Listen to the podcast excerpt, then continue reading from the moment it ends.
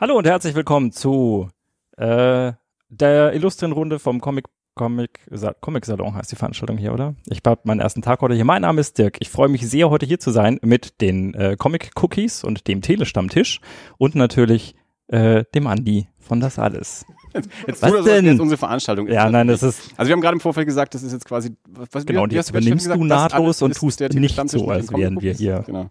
Ja. So, äh, illustre Podcaster-Runde zum Comic Salon 2018, nachdem wir 2014 schon mal eine Runde gemacht haben.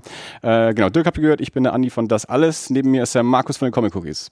Ja, äh, Breedstorm eigentlich, aber kein Problem. Verzeihung. wir, wir kennen uns mittlerweile privat, ja, deswegen äh, nenne ich ihn Markus. So, klein, kurzes Technikproblem. Viel Spaß beim Schneiden. ja, hallo. Ich bin der Andi vom Telestammtisch und es ist echt ganz schön warm. Weiß nicht, vielleicht liegt das an dem ganzen Kunststoff, den ich trage. Ich glaube, es liegt an der hohen Temperatur. Ja, das könnte auch sein. Wer bist du eigentlich? Hallo, ich bin der Neue, ich bin der LL, Leger Legende vom Comic Community äh, Podcast. Comic Cookies heißt Comic Cookies. Ich bin so neu, ich weiß nicht mal, wie es heißt. Also es hat alles zwei Seiten und die zweite Seite wusste ich jetzt gerade nicht. Genau. ja, und ich bin der Steffen von den Comic Cookies die bei der Comic Community erscheinen. So. Wir müssen jetzt sagen, sagen Hallo Steffen, wie bei so einer Gruppe anonymer Alkoholiker, wo man sich gegenseitig dann genau. begrüßt. Hallo Steffen. Könnt ihr jetzt sagen, aber das ist noch eine traurige Runde als anonyme Alkoholiker. Äh, eine ganz nette Verteilung. Wir haben, jetzt, wir haben jetzt drei Comic-Cookies, zwei das alles und einen Telestammtisch. Das ist eine sehr ungleiche Verteilung, möchte ich sagen. Ja. Ja gut, der mhm. Telestammtisch ist ja grundsätzlich eigentlich eine Person, die sich ja, immer Leute dazu nimmt. Insofern ist es genau. ja, wir haben ja einen Andi und einen Tele-Andi, ne? Das ist ja quasi, genau. Wir haben auch sehr ähnliche Nachnamen, das kommt noch, ja, kommt ja. noch hinzu. Irgendwann festgestellt, Andi P reicht nicht zum Differenzieren, leider. Andi PR reicht auch noch nicht zum Differenzieren. Ja. Na gut, es ist äh, der zweite Tag, ähm, das Comic Salon 2018 jetzt vorbei. Das ist Freitagabend, also vorbei ist jetzt gerade halb sieben, als wir es aufnehmen. Ähm, das heißt, wir haben, so, wenn ich in die Runde schaue, mehr oder minder zwei volle Tage hinter uns. Äh, Dirk ist jetzt gerade erst zum äh, Aufnehmen äh, hergekommen. Weil das, das, also es ist toll, dass er gekommen ist, muss man ihm auch hoch anrechnen, weil wenn man seinen Gesundheitszustand gerade so äh, anschaut, ähm, dass, dass, er überhaupt auf die Straße kann, ist schon ähm, wild genug. Ähm, ich finde nur, es klingt jetzt schon dramatischer. naja, äh, genau, aber der Rest der Runde, wir sind alle schon seit gestern, seit äh, Salonöffnung, mehr oder minder, manche ein bisschen später, ähm, da, haben also teilweise den Salon auch gemeinsam verbracht, teilweise natürlich aber auch äh, viel einzeln ähm, Sachen angeschaut, Sachen erlebt, Eindrücke gesammelt. Wir haben jetzt gar keinen Plan für diesen Podcast heute so gemacht. Also ich, wir werden wahrscheinlich einfach mal so rundrum mal ein bisschen erzählen, was wir gemacht haben, ein bisschen diskutieren. Natürlich jetzt auch die die diesjährige Situation, dass der Salon nicht in der Ladeshalle ist, sondern eben weil dort umgebaut wird, ähm, jetzt ja in, in so Festzelten stattfindet und natürlich wieder auch äh, verschiedenen anderen äh, Lokalitäten für, für Ausstellungen etc. Aber die Messe an sich eigentlich so auf, auf drei Zelte verteilt statt dem Kongresszentrum. Ist natürlich eine ganz spannende Angelegenheit und da kann man auch so ein bisschen Pro und Contra auch diskutieren. Ähm, was nichts bringt, weil nächstes Mal ist es sowieso wieder in der Ladeshalle. ähm, mal kurz Frage in die Runde nochmal. Ist irgendjemand zum ersten Mal auf dem Comic-Salon? Ja, das ist mein allererster äh, Comic-Salon, muss ich sagen. Äh, hallo nochmal hier, Andi. um das nochmal zu betonen. Äh, also es ist wirklich der aller, allererste Mal. der Andi P. ähm, also wirklich das aller, allererste Mal und ähm, ich kannte natürlich jetzt nur sowas wie diese Frankfurter Comic Convention, die wir da hatten und äh, Darf ich mal einhaken, aus welcher Ecke kommst du überhaupt? Äh, Frankfurt und Umgebung. Ah ja, okay, auch. Genau. Man okay. hört es ja auch direkt am Akzent. Ne? Ja, also äh, gebürtig, eigentlich bin ich, also gebürtig komme ich aus Erfurt sogar. Also ich habe schon da irgendwo, irgendwo ist, irgendwas steckt da auf jeden Fall drin. Ein bisschen. Ähm, ja gut, und äh, wie gesagt, also ich kannte eben nur diese Convention. Ich kenne den Erfurter Comic Park, den ich an der Stelle mal erwähnen muss, weil der auch im Grünen stattfindet. Ähm, ja, und dann hört es auch schon auf, genau, in Bensheim gibt es auch noch die Luxor Fantastik, die kannte ich auch. Aber ich meine, sowas hier, was ich irgendwie vorab und irgendwie auch nachhaltig als Klassentreffen der Comic-Szene äh, etabliert hat, wie ich finde, das äh, kannte ich natürlich noch nicht und äh, bin mit hohen Erwartungen, die wirklich ausnahmslos erfüllt wurden, hergereist.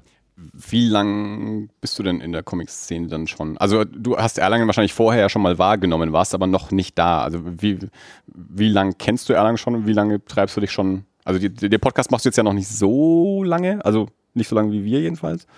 Ähm, und äh, bist da jetzt ja auch nicht rein Comic-zentriert, aber trotzdem machst du ja da auch viel. Genau. Jetzt natürlich hier. Also äh, irgendwas muss ja für dich quasi den Antrieb gegeben haben, dieses Jahr jetzt nach Erlangen zu kommen. Also die Frage, wie ich in die Comic-Szene, also das ist ein bisschen, das ist natürlich ein fließender Übergang. Also grundsätzlich habe ich eben als Comic-Fan begonnen, habe Comics gelesen und ganz schnell hatte ich den Wunsch drüber zu schreiben und äh, habe das auch, tut es bis heute. Und dann irgendwann wollte ich halt eben ein bisschen mehr machen und vor allem mich, ich weiß nicht genau, woran das, woran das liegt, einfach glaube ich, weil mir das Spaß macht, äh, mich mit der deutschen, deutschsprachigen Indie-Comic-Szene beschäftigen. Und spätestens als der Entschluss gefasst war und ich dann auch vermehrt Interviews auch übers Netz geführt habe, ähm, war für mich klar, ich muss nach Erlangen einfach auch mal um den Namen, die ich aus dem Internet kannte, auch Gesichter zuordnen zu können und äh, euch zum Beispiel auch mal kennenzulernen. Es wurde, es wurde endlich Zeit. Und ich würde sagen, so, so wirklich drin, nicht ganz zwei Jahre, würde ich sagen. Ja, wie gesagt, und äh, so viele tolle Sachen hier schon mitgekriegt, über die wir vielleicht auch mal anschneiden werden gleich. Ich wünschte, ich könnte mich aufteilen. ja gut, du übertreibst es vielleicht auch ein bisschen, äh, aber gut, wenn sie auch dein erster Salon ist und natürlich auch äh, jetzt als als noch äh, legerer Jungpodcaster quasi, wo man noch äh, äh, Elan hat, äh, da, ist es ja auch gut, dass du das so machst. In zwei Jahren machst du es dann vielleicht auch ein bisschen entspannt. Vielleicht, ja. schau, schau dir die, äh, die kaputten Recken hier an, die auch alle irgendwann ein bisschen ähm, äh, runtergekommen sind. Ähm. Was für eine Zukunftsprognose. ja, danke. Hier sitzen deine Zukunft-Ichs ja, aber wie lange seid ihr denn jetzt schon am Start? Also ich meine, alteingesessene Hasen, das heißt, es ist jetzt der 18. internationale Comic-Salon Erlangen, alle zwei Jahre, aber ich glaube, da wart ihr noch nicht beim ersten dabei, oder? Nee, mein erster war, glaube ich, 2008. Mhm. mhm. Und seitdem aber alle zwei Jahre? Seitdem regelmäßig, ja. Auch, war es auch in München? Das ist ja mal zwischendurch? Mm, da waren wir zweimal, ne? Also ich war zweimal mit. Oder? Ja, wir waren zweimal in München. Einmal noch an der alten Location im alten Rathaus, wo das noch getrennt war und auch in der neuen. Beim letzten Mal nicht bin schon ein paar Mal hier gewesen. Ich glaube, 1996 war das erste Mal hier. Und dann auch, ich glaube, so fast jedes Mal komme ich dann doch zum Comic-Salon. Man kann ja so vieles tun, man kann auch so vieles sein lassen, dann macht es viel mehr Spaß. hm. Und anfangs tut man so vieles und später lässt man so vieles sein, dann ist es viel schöner. Ja. Ja, beim ersten Mal ist natürlich was ganz Besonderes, ne? Ja, das ist was ganz Besonderes. Ich meine, ich kann das ein bisschen nachvollziehen. Den ersten Saison, wo ich war, war 2010 auch erst. Da haben wir noch nicht gepodcastet, aber da hatte ich für mich die Mission ausgemacht, ich muss jede Menge Zeichnungen haben, ich muss jede Menge Unterschriften haben. So, das, das war so die Mission. Und ähm, da war ich einfach komplett fertig, weil ich mir den Zeitplan so eng gesteckt hatte, dass ich wirklich alles schaffe und dann stehst du da endlich in den Stangen und also das ist ja bei dir so ähnlich halt, dass du wirklich das alles genau getimt hast, wie das alles zusammenpasst und also das war bei mir nur halt mit Zeichnungen. Ja? Das ist ja das Schlimme bei ihm, er macht ja quasi nicht nur Zeichnerbesuchen und Ausstellungsbesuchen, sondern dann ja auch noch Arbeit äh, mit, mit Interviews führen und so. Also das ist ja noch, also neben dem Comic-Salon-Programm noch das eigene Programm gemacht, also dann, dann wird es natürlich nochmal äh, noch mal Ich finde es aber cool. Mehr. Vielleicht ist es ja gar nicht so viel für ihn ihn. Vielleicht ist es jemand, der was an? kann. ja, also, also ich ganz im Ernst, ich, Leute, ich weiß ja nicht, wie ihr das macht, aber ich ähm, plaudere halt wahnsinnig gern. Und ja. gerade diese ganzen jungen Leute, die da so, die plaudern auch alle wahnsinnig ja. gern. Und immer, also um auch mal so ein konkretes Beispiel zu nennen, warum das für mich jetzt wirklich gar nicht so Arbeit ist auch, ja, warum das eben auch, ich sage immer Hobby-Podcast, weil es halt auch ein Hobby ist irgendwie. Und, ähm, bei dieser Convention in Frankfurt, die nun wirklich einen ganz kleinen Comic-Anteil hatte, wo man mhm. echt, das, das kann man gar nicht äh, ruhigen Gewissens vergleichen. Ähm, selbst da gab es so viele Comic-Künstler, dass ich mich zwei Tage am Stück quasi ununterbrochen mit denen unterhalten konnte. Ja, einfach über deren Arbeit, über die Gesamtsituation. Ich rede gern über diese Metathemen, mir geht es immer so ein bisschen auch um Szene, so, so ein bisschen bla bla. Aber es macht mir halt mega viel Spaß und ähm, das Ganze mache ich jetzt quasi auch, nur mit einem Zeitplan, jeder Menge Technik und ein paar mehr Visitenkarten. ja, der Zeitplan ist das, was es halt anstrengend macht.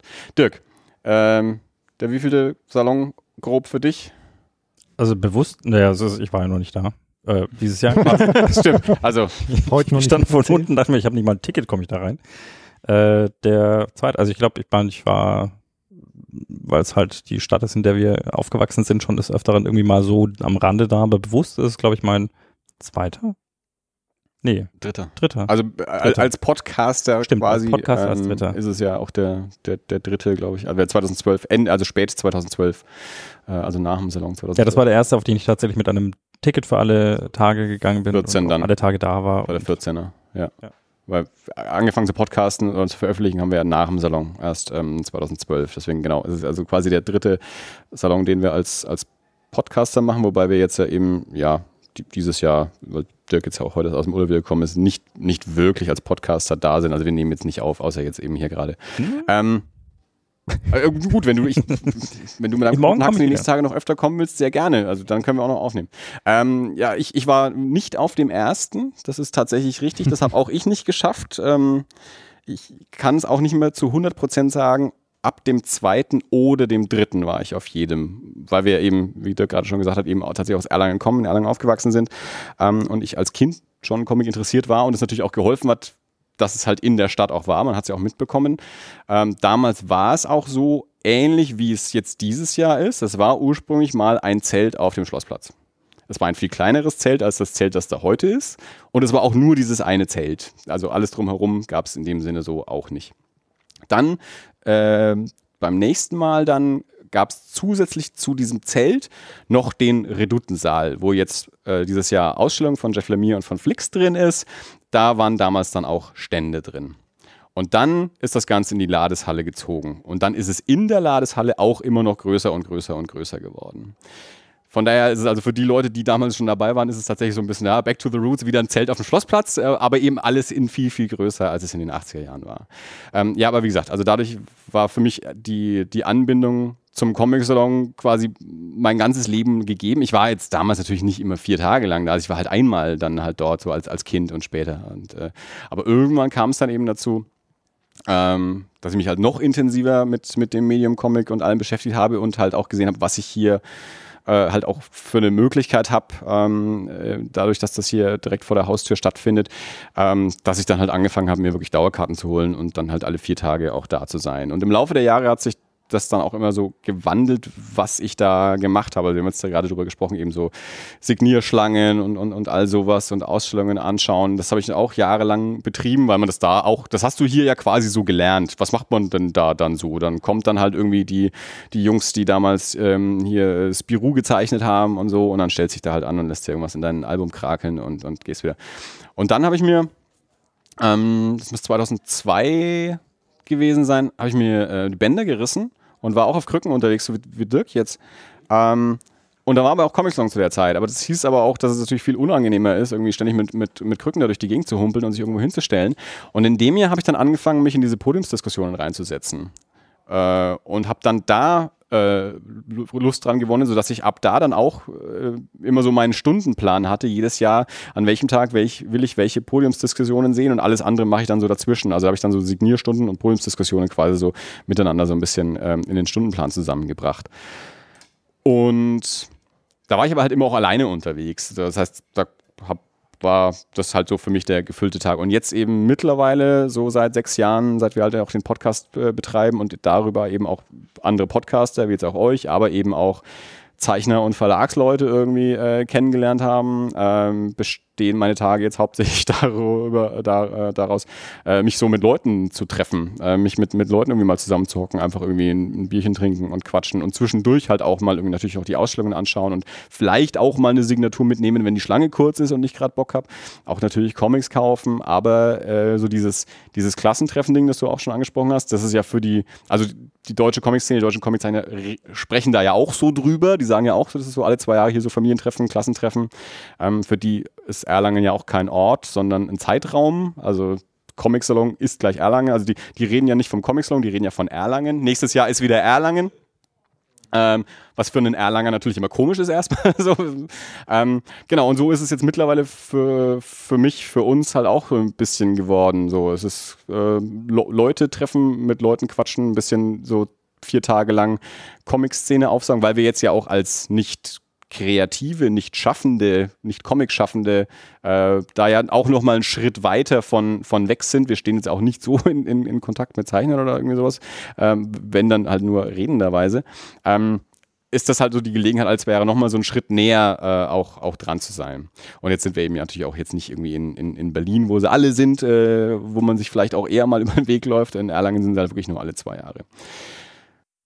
Wenn ich da mal eine Frage einkrätschen darf, was mich echt mal interessieren würde, gerade weil ihr jetzt ja schon auch wirklich eine gewisse Erfahrung mitbringt.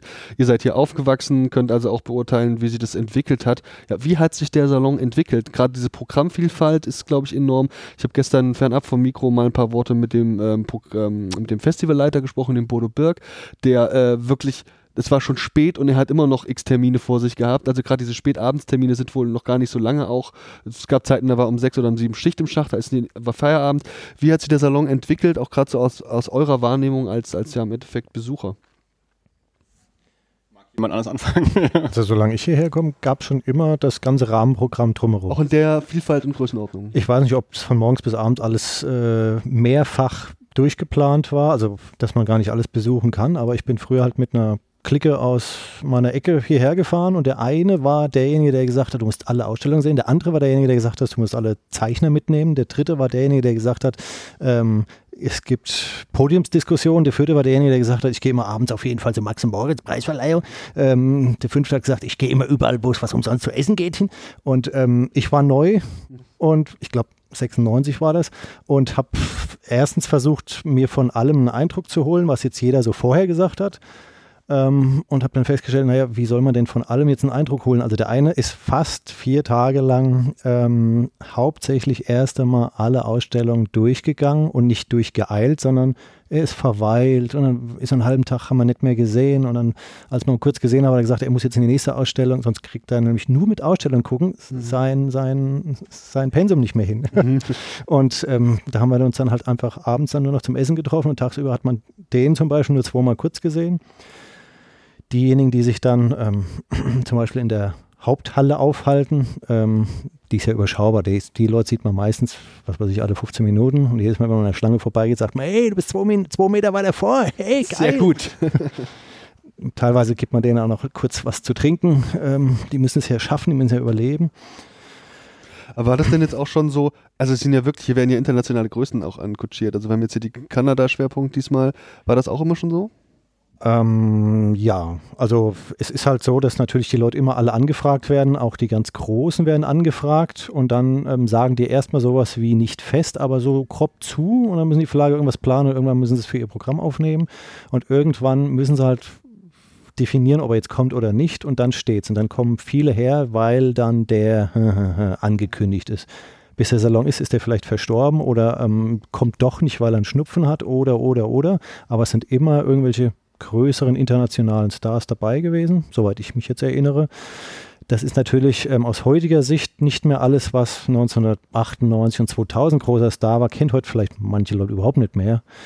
Aber ähm, es waren auch immer internationale Gäste da und es gab auch Jahre, wo ähm, die Leute, die wegen den Signaturen hinkommen, dann enttäuscht waren, dass von ähm, acht internationalen Großstars sechs bis sieben dann kurzfristig doch abgesagt hatten und die Verlage haben dann sowas versucht zu sagen, wie es ist trotzdem toll hier. Und Mhm. wenn man aber nur deswegen kommt, ja, und zum Stichwort ähm, Insignierschlangen anstellen, wenn du da ähm, alle zwei Jahre immer wieder hinkommst, dann siehst du ab und zu auch immer wieder dieselben und du siehst auch immer wieder dieselben, die ganz vorne dabei sind und die sind nicht zufällig vorne dabei, sondern die sind energisch, die wollen das auf jeden Fall und dann hinterher mitkriegst, dass die es nicht mehr für sich selbst wollen, sondern dass die für sich selbst vielleicht, wenn man das dann ähm, wirtschaftlich betrachtet, ähm, ihr Geld wollen, dann finde ich das schon schade, aber naja, so funktioniert halt die Welt. Na, ich glaube glaub halt schon, dass der Comic-Salon äh, das Comic-Event in Deutschland ist. Schlechthin. Äh, Thema Comics schon, ja, finde ich schön. Weil äh, du hast was Vergleichbares in München, aber was, du, was der große Unterschied hierzu ist, ist, dass hier die ganze Stadt beteiligt ist. Und das kriegen die natürlich ihren Künstlern, die, die Verlage bekommen das ihren Künstlern auch so verkauft und können die damit vielleicht ein bisschen ködern. Ja, und das sorgt dann auch dafür, dass dann auch die, die großen Nummern hierher kommen. Das ist auch mein Eindruck. Hier liegt überall liegen hier Flyer rum. Ich war morgen Ja. beim Bäcker, da lag das Programm vom, vom, vom Salon rum und Cool, so. oder? Das ist geil. Guck mal in die Schaufenster von ganz normalen Laden, da sind Ja. äh, Comics äh, oder Comicwerke Ich präsentiert. weiß jetzt nicht, wie, wie, das, wie das früher war, aber dass die ganze Stadt beteiligt ist, das ist schon Ist das eine Invasion Auffällig. hier? Also es, es hat sich, es hat sich sch- schon, ja, es, es gab, gab, gab. Phasen, es hat sich entwickelt über die Jahre. Also es, es gab früher schon mal die Zeit, wo die Stadt ähm, mehr davon mitbekommen hat. Da war der Bahnhof dekoriert und so, also wo wirklich auch in der Stadt irgendwie Wände aufgestellt waren mit, mit, mit bunten Bildern, die extra vorbereitet wurden und sowas. Also wo man auch in der Stadt mehr mitbekommen hat. Das ist irgendwann weniger geworden, da hat sich dann wirklich so um die Ladeshalle rum zentriert. Also wenn du in die Ecke nicht kommst, kriegst du nicht mit, dass Comic Salon ist, außer dass halt dann abends irgendwie Leute irgendwie in die Stadt laufen, die du noch nicht kennst, die alle diese Bändel umhaben und so. Ähm, Komische T-Shirts an. Ja, und das ist natürlich jetzt dieses Jahr wieder anders, dadurch, dass es wieder hier ins Zentrum so zurückgerückt ist. Also man, man kriegt wieder ein bisschen mehr ähm, davon in der Stadt mit.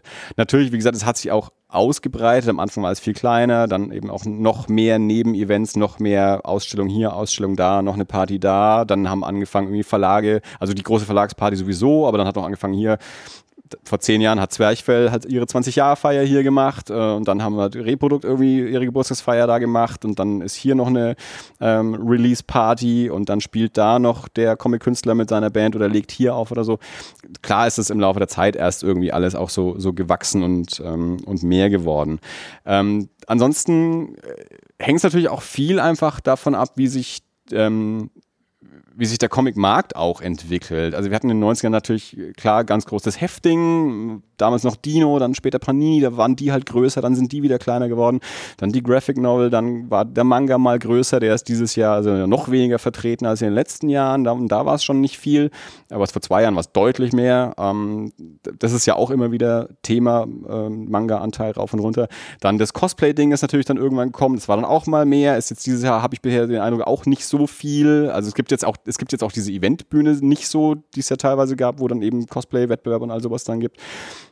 Also das sind dann auch so, so Trendlinien. Und ich habe natürlich jetzt gerade jetzt in den letzten Jahren auch das Gefühl, dadurch, dass diese, diese Comic-Cons überall entstanden sind, die natürlich was ganz anderes sind als das, was äh, hier in Erlangen passiert. Also ich sage zu den Leuten meistens, äh, wenn es dann eben darum geht, Comics long. Also ich habe zum Beispiel auch mit ausländischen Freunden, wenn man spricht, die dann sagen, ja, und, und wenn einem gerade langweilig ist, dann sieht man ja zumindest irgendwie so diese ganzen Fernsehschauspieler, TV-Nasen irgendwie so rumlaufen und so. Dann sage ich nicht hier. Das ist, das ist mehr wie Frankfurter Buchmesse, als es wie San Diego Comic Con ist. Also hier geht es halt wirklich noch um das Medium Comic in all seinen Facetten und auch darüber theoretisieren, also auch Fachvorträge. Ich meine, es gibt ja auch die, die Comfort, die, die, die Gesellschaft zur, zur Comicforschung, die hier immer Vortragsreihen hat. Also wirklich Uni-Wissenschaftler, die Comic forschen und hier dann eben Sachen präsentieren äh, und dann aber natürlich auch das, das Popkulturelle und eben so, so, so eine Mischung. Und das hängt eben auch natürlich davon an, daran, daran ähm, was was gerade auf dem Markt überhaupt funktioniert und was da auch passiert.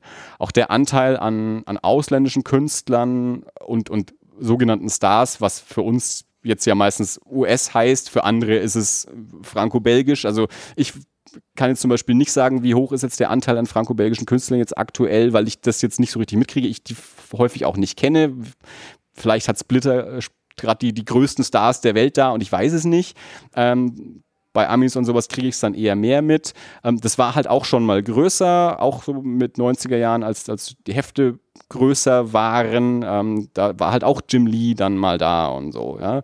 Ähm, Neil Gaiman und, und, und solche Leute.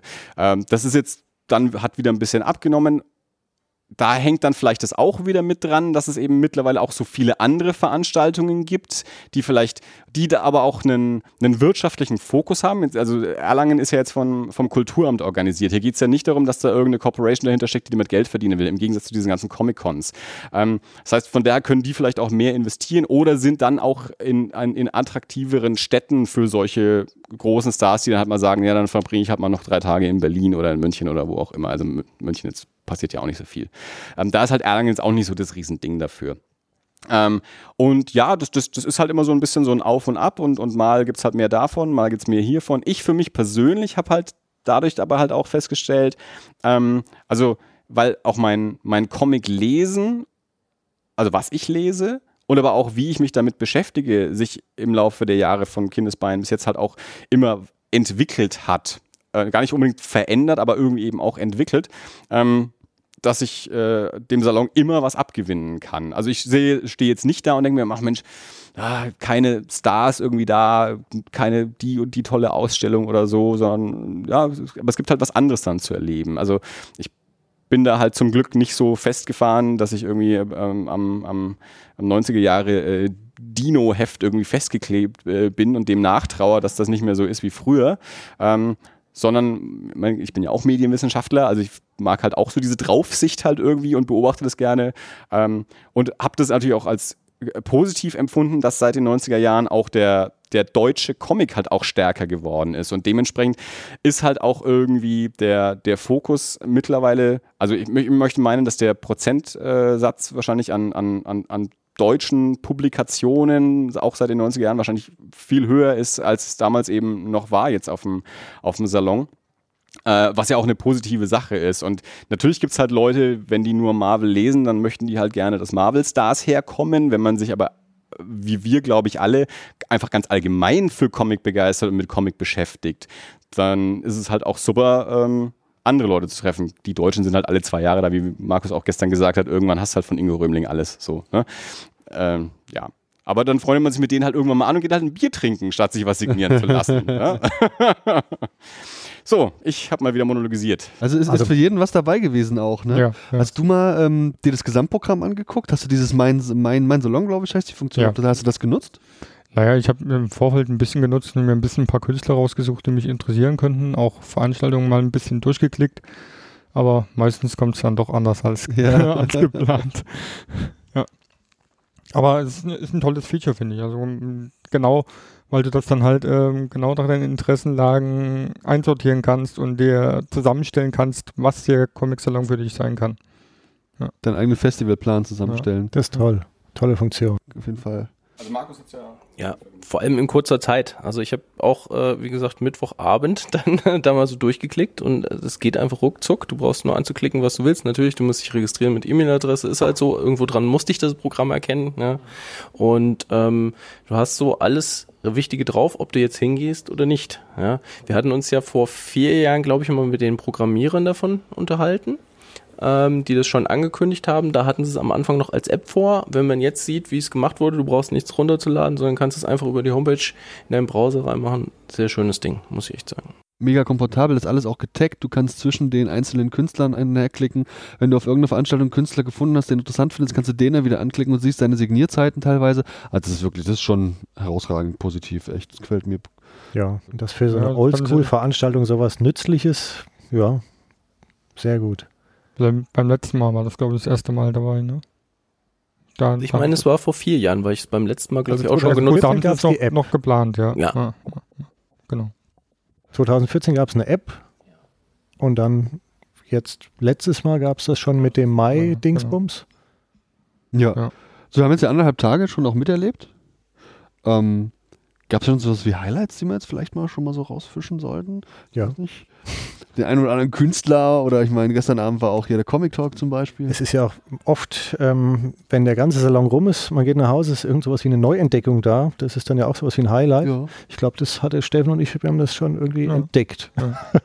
Also etwas, das man vorher nicht auf dem Schirm hatte, nicht kannte. Auf dem Salon gibt es Naja, aber halt auf dem Schirm hatte ich es schon irgendwie. Also ich hatte es von Anfang an geplant, weil ich hatte ja das Comic mitgenommen. Äh, und zwar das Comic Mirror von, vom Splitter Verlag. Und da haben wir dann gestern auch das erste Mal die, die Schöpferin des Ganzen äh, beim Comic Talk gesehen. Und seitdem möchte auch der Licher-Legende dahin und sich was lassen. Also es gibt ja Hochs und Tiefs und ähm, Highlights, die erfolglos sind. Und heute hat man das Highlight, das erfolglos waren. Ähm, ich war jetzt sehr lang nicht mehr, dass ich mich an irgendeine lange Schlange angestellt habe. Deswegen ist das so schön, dass man dann auch zu deutschen Comic-Künstlern gehen kann, wo keiner ist. Und du denkst dir, ach, gucke mal hier, jetzt lass mir mal von dem was zeichnen. Der freut sich, dass da jemand kommt. Und ich freue mich, dass ich keine lange Schlange habe und entdecke was Neues. Ähm, sie ist jetzt halt schon ähm, nicht unentdeckt geblieben. Das heißt, die Schlange ist sehr lang, aber sie ist ganz neu. Man schreibt über sie, dass sie die potenzielle ganz große Newcomerin des Jahres überhaupt ist. Und da haben wir heute uns ganz normal in die Schlange angestellt, haben zwei Stunden angestanden, dann war die Zeitraum und wir kamen leider noch gar nicht dran. Das heißt, ähm, dann wird einem sowas versprochen wie, kommt dann morgen dran. Also er versprochen, die wissen, wie er aussieht und dann ja, ja. Wie ich aussehe, das weiß ich. vergisst sie nicht. Ähm, Glaub Ja. nicht. aber die nimmt sich halt auch sehr viel Zeit dafür. Also 15 Minuten pro Sketch ist das Mindeste und das sieht man dann aber auch in den Ergebnissen. Also das sieht schon toll aus. Das ist für die Verlage halt immer eine ganz blöde Rechenaufgabe. Wenn du jetzt 30 Minuten pro Sketch Mhm. brauchst und die Zeichner sind drei Stunden oder zwei Stunden da, dann weißt du genau, dass das nur ganz, ganz wenig Leute kriegen können. Ähm, wenn du zu schnell zeichnest, also dass es auch hingehuschelt aussieht, dann weißt du, dass du ganz viele ähm, Fans unzufrieden gemacht hast. Vielleicht, also ich will ja gar nicht was unterstellen. Wenn du nur Signatur machst, dann weißt du, die Fans sind oft enttäuscht, aber dann kann jeder eine Signatur kriegen. Aha. Viele freut das ja schon. Ja, ist halt so. Ja, und für mich war ein Highlight, dass ich viele alte Bekannte, sei es unter den Zeichnern, aber auch unter den Fans wieder getroffen habe. Dass ich auch viele neue Leute kennengelernt habe. Und äh, sowas finde ich immer toll. Also das macht dann doch Spaß. Natürlich macht man oftmals nur Smalltalk erstmal, weil zu mehr ist dann halt auch erstmal nicht Zeit. Denn, man schmeißt dann doch irgendwann nochmal das Mikrofon an. Und äh, ja, doch. Das ist, das, das ist dieser, dieser Charakter von diesem Klassentreffen, für, was ich dann auch zu schätzen weiß. Auch beim Klassentreffen ist ab und zu, dass jemand sagt, hey, toll, schön, dich zu sehen, hey, wir müssen unbedingt mal reden, aber ich muss heute, tschö. Dann siehst du halt nicht. Ja, Aber das er ist ein sehr bekannter Gesprächsverlauf, muss ich sagen. Eigentlich könnte man das schon vorbereiten, oder? Dann kann man es nur abspielen. Ja, so ein bisschen. Wie, wie war das bei dir? Was hast du an Highlights? Ja, jeder hat ja so seinen Weg, wie er den Salon am besten wahrnimmt. Ich habe ja irgendwann diesen um diese gesagt, okay, diese ganz langen Schlangen muss ich mir nicht mehr geben. Das macht mich auch zum gewissen Grad, äh, macht mich dann, wenn ich so die Verhaltensweise von dem einen oder anderen sehe in der Schlange, macht mich das auch so ein bisschen aggressiv so, ne? Halt, ne? Also das äh, ist nicht unbedingt für mich eine friedliche Atmosphäre, wenn Leute da ihren Koffer hinstellen und gehen dann erstmal eine Stunde woanders hin oder führen sich da auf in der Schlange wie die, wie die letzten Menschen halt. Also äh, monologisieren da in der Schlange, wie schön, was sie alles haben und so weiter und so fort. Das ist manchmal wirklich äh, nicht unbedingt für mich geeignet. Ich mach's dann eher so ähnlich wie du das jetzt auch machst und sammel dann halt Gespräche, dass ich eher mir Leute suche, mit denen ich mich unterhalte und eben auch die vielen kleinen Zeichner, ähm, die einfach Bock haben, dir was Schönes zu machen und wo du dann auch direkt gleich drankommst. Ich meine, klar, gefallen muss es mir immer noch, also diese Hürde müssen es schon nehmen.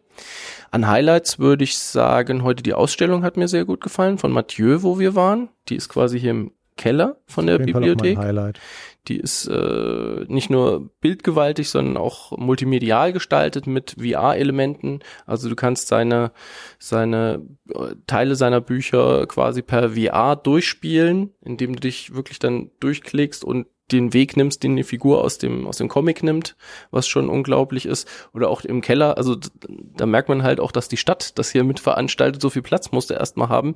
Da sind ganze Räume ähm, hergerichtet worden, um ein bestimmtes Bild in Szene zu setzen. Und die haben das halt rundrum dann in Szene gesetzt. Also solltest du dir auf jeden Fall noch, noch anschauen. Ja, also das war so das optische Element, was heute sehr gefördert wurde. Ich denke, dass viele Besucher, gerade wie angesprochen, die halt wirklich nur auf Sketch aus sind, ähm, sowas gar nicht mitkriegen. Ja, also ich habe oben das gesehen, habe gesehen, da hängen ein paar Bilder, ein paar Monitore, okay. Aber die zwei Jungs haben dann halt gesagt, sie gucken sich alles an. Und da war ich dann doch wirklich echt geflasht, was da, was da an, an Geld und Zeit in die Hand genommen wurde, um hier eine adäquate Ausstellung äh, in die Landschaft zu ziehen. Aber immer auch zeitgemäß. Und du sagst, das ist jetzt auch von der Stadt. Äh, irgendwo habe ich in einem Interview gelesen, die ähm, haben dann natürlich auch einen Bildungsauftrag hier mit der Veranstaltung. Also ist jetzt nicht rein kommerzialisiert.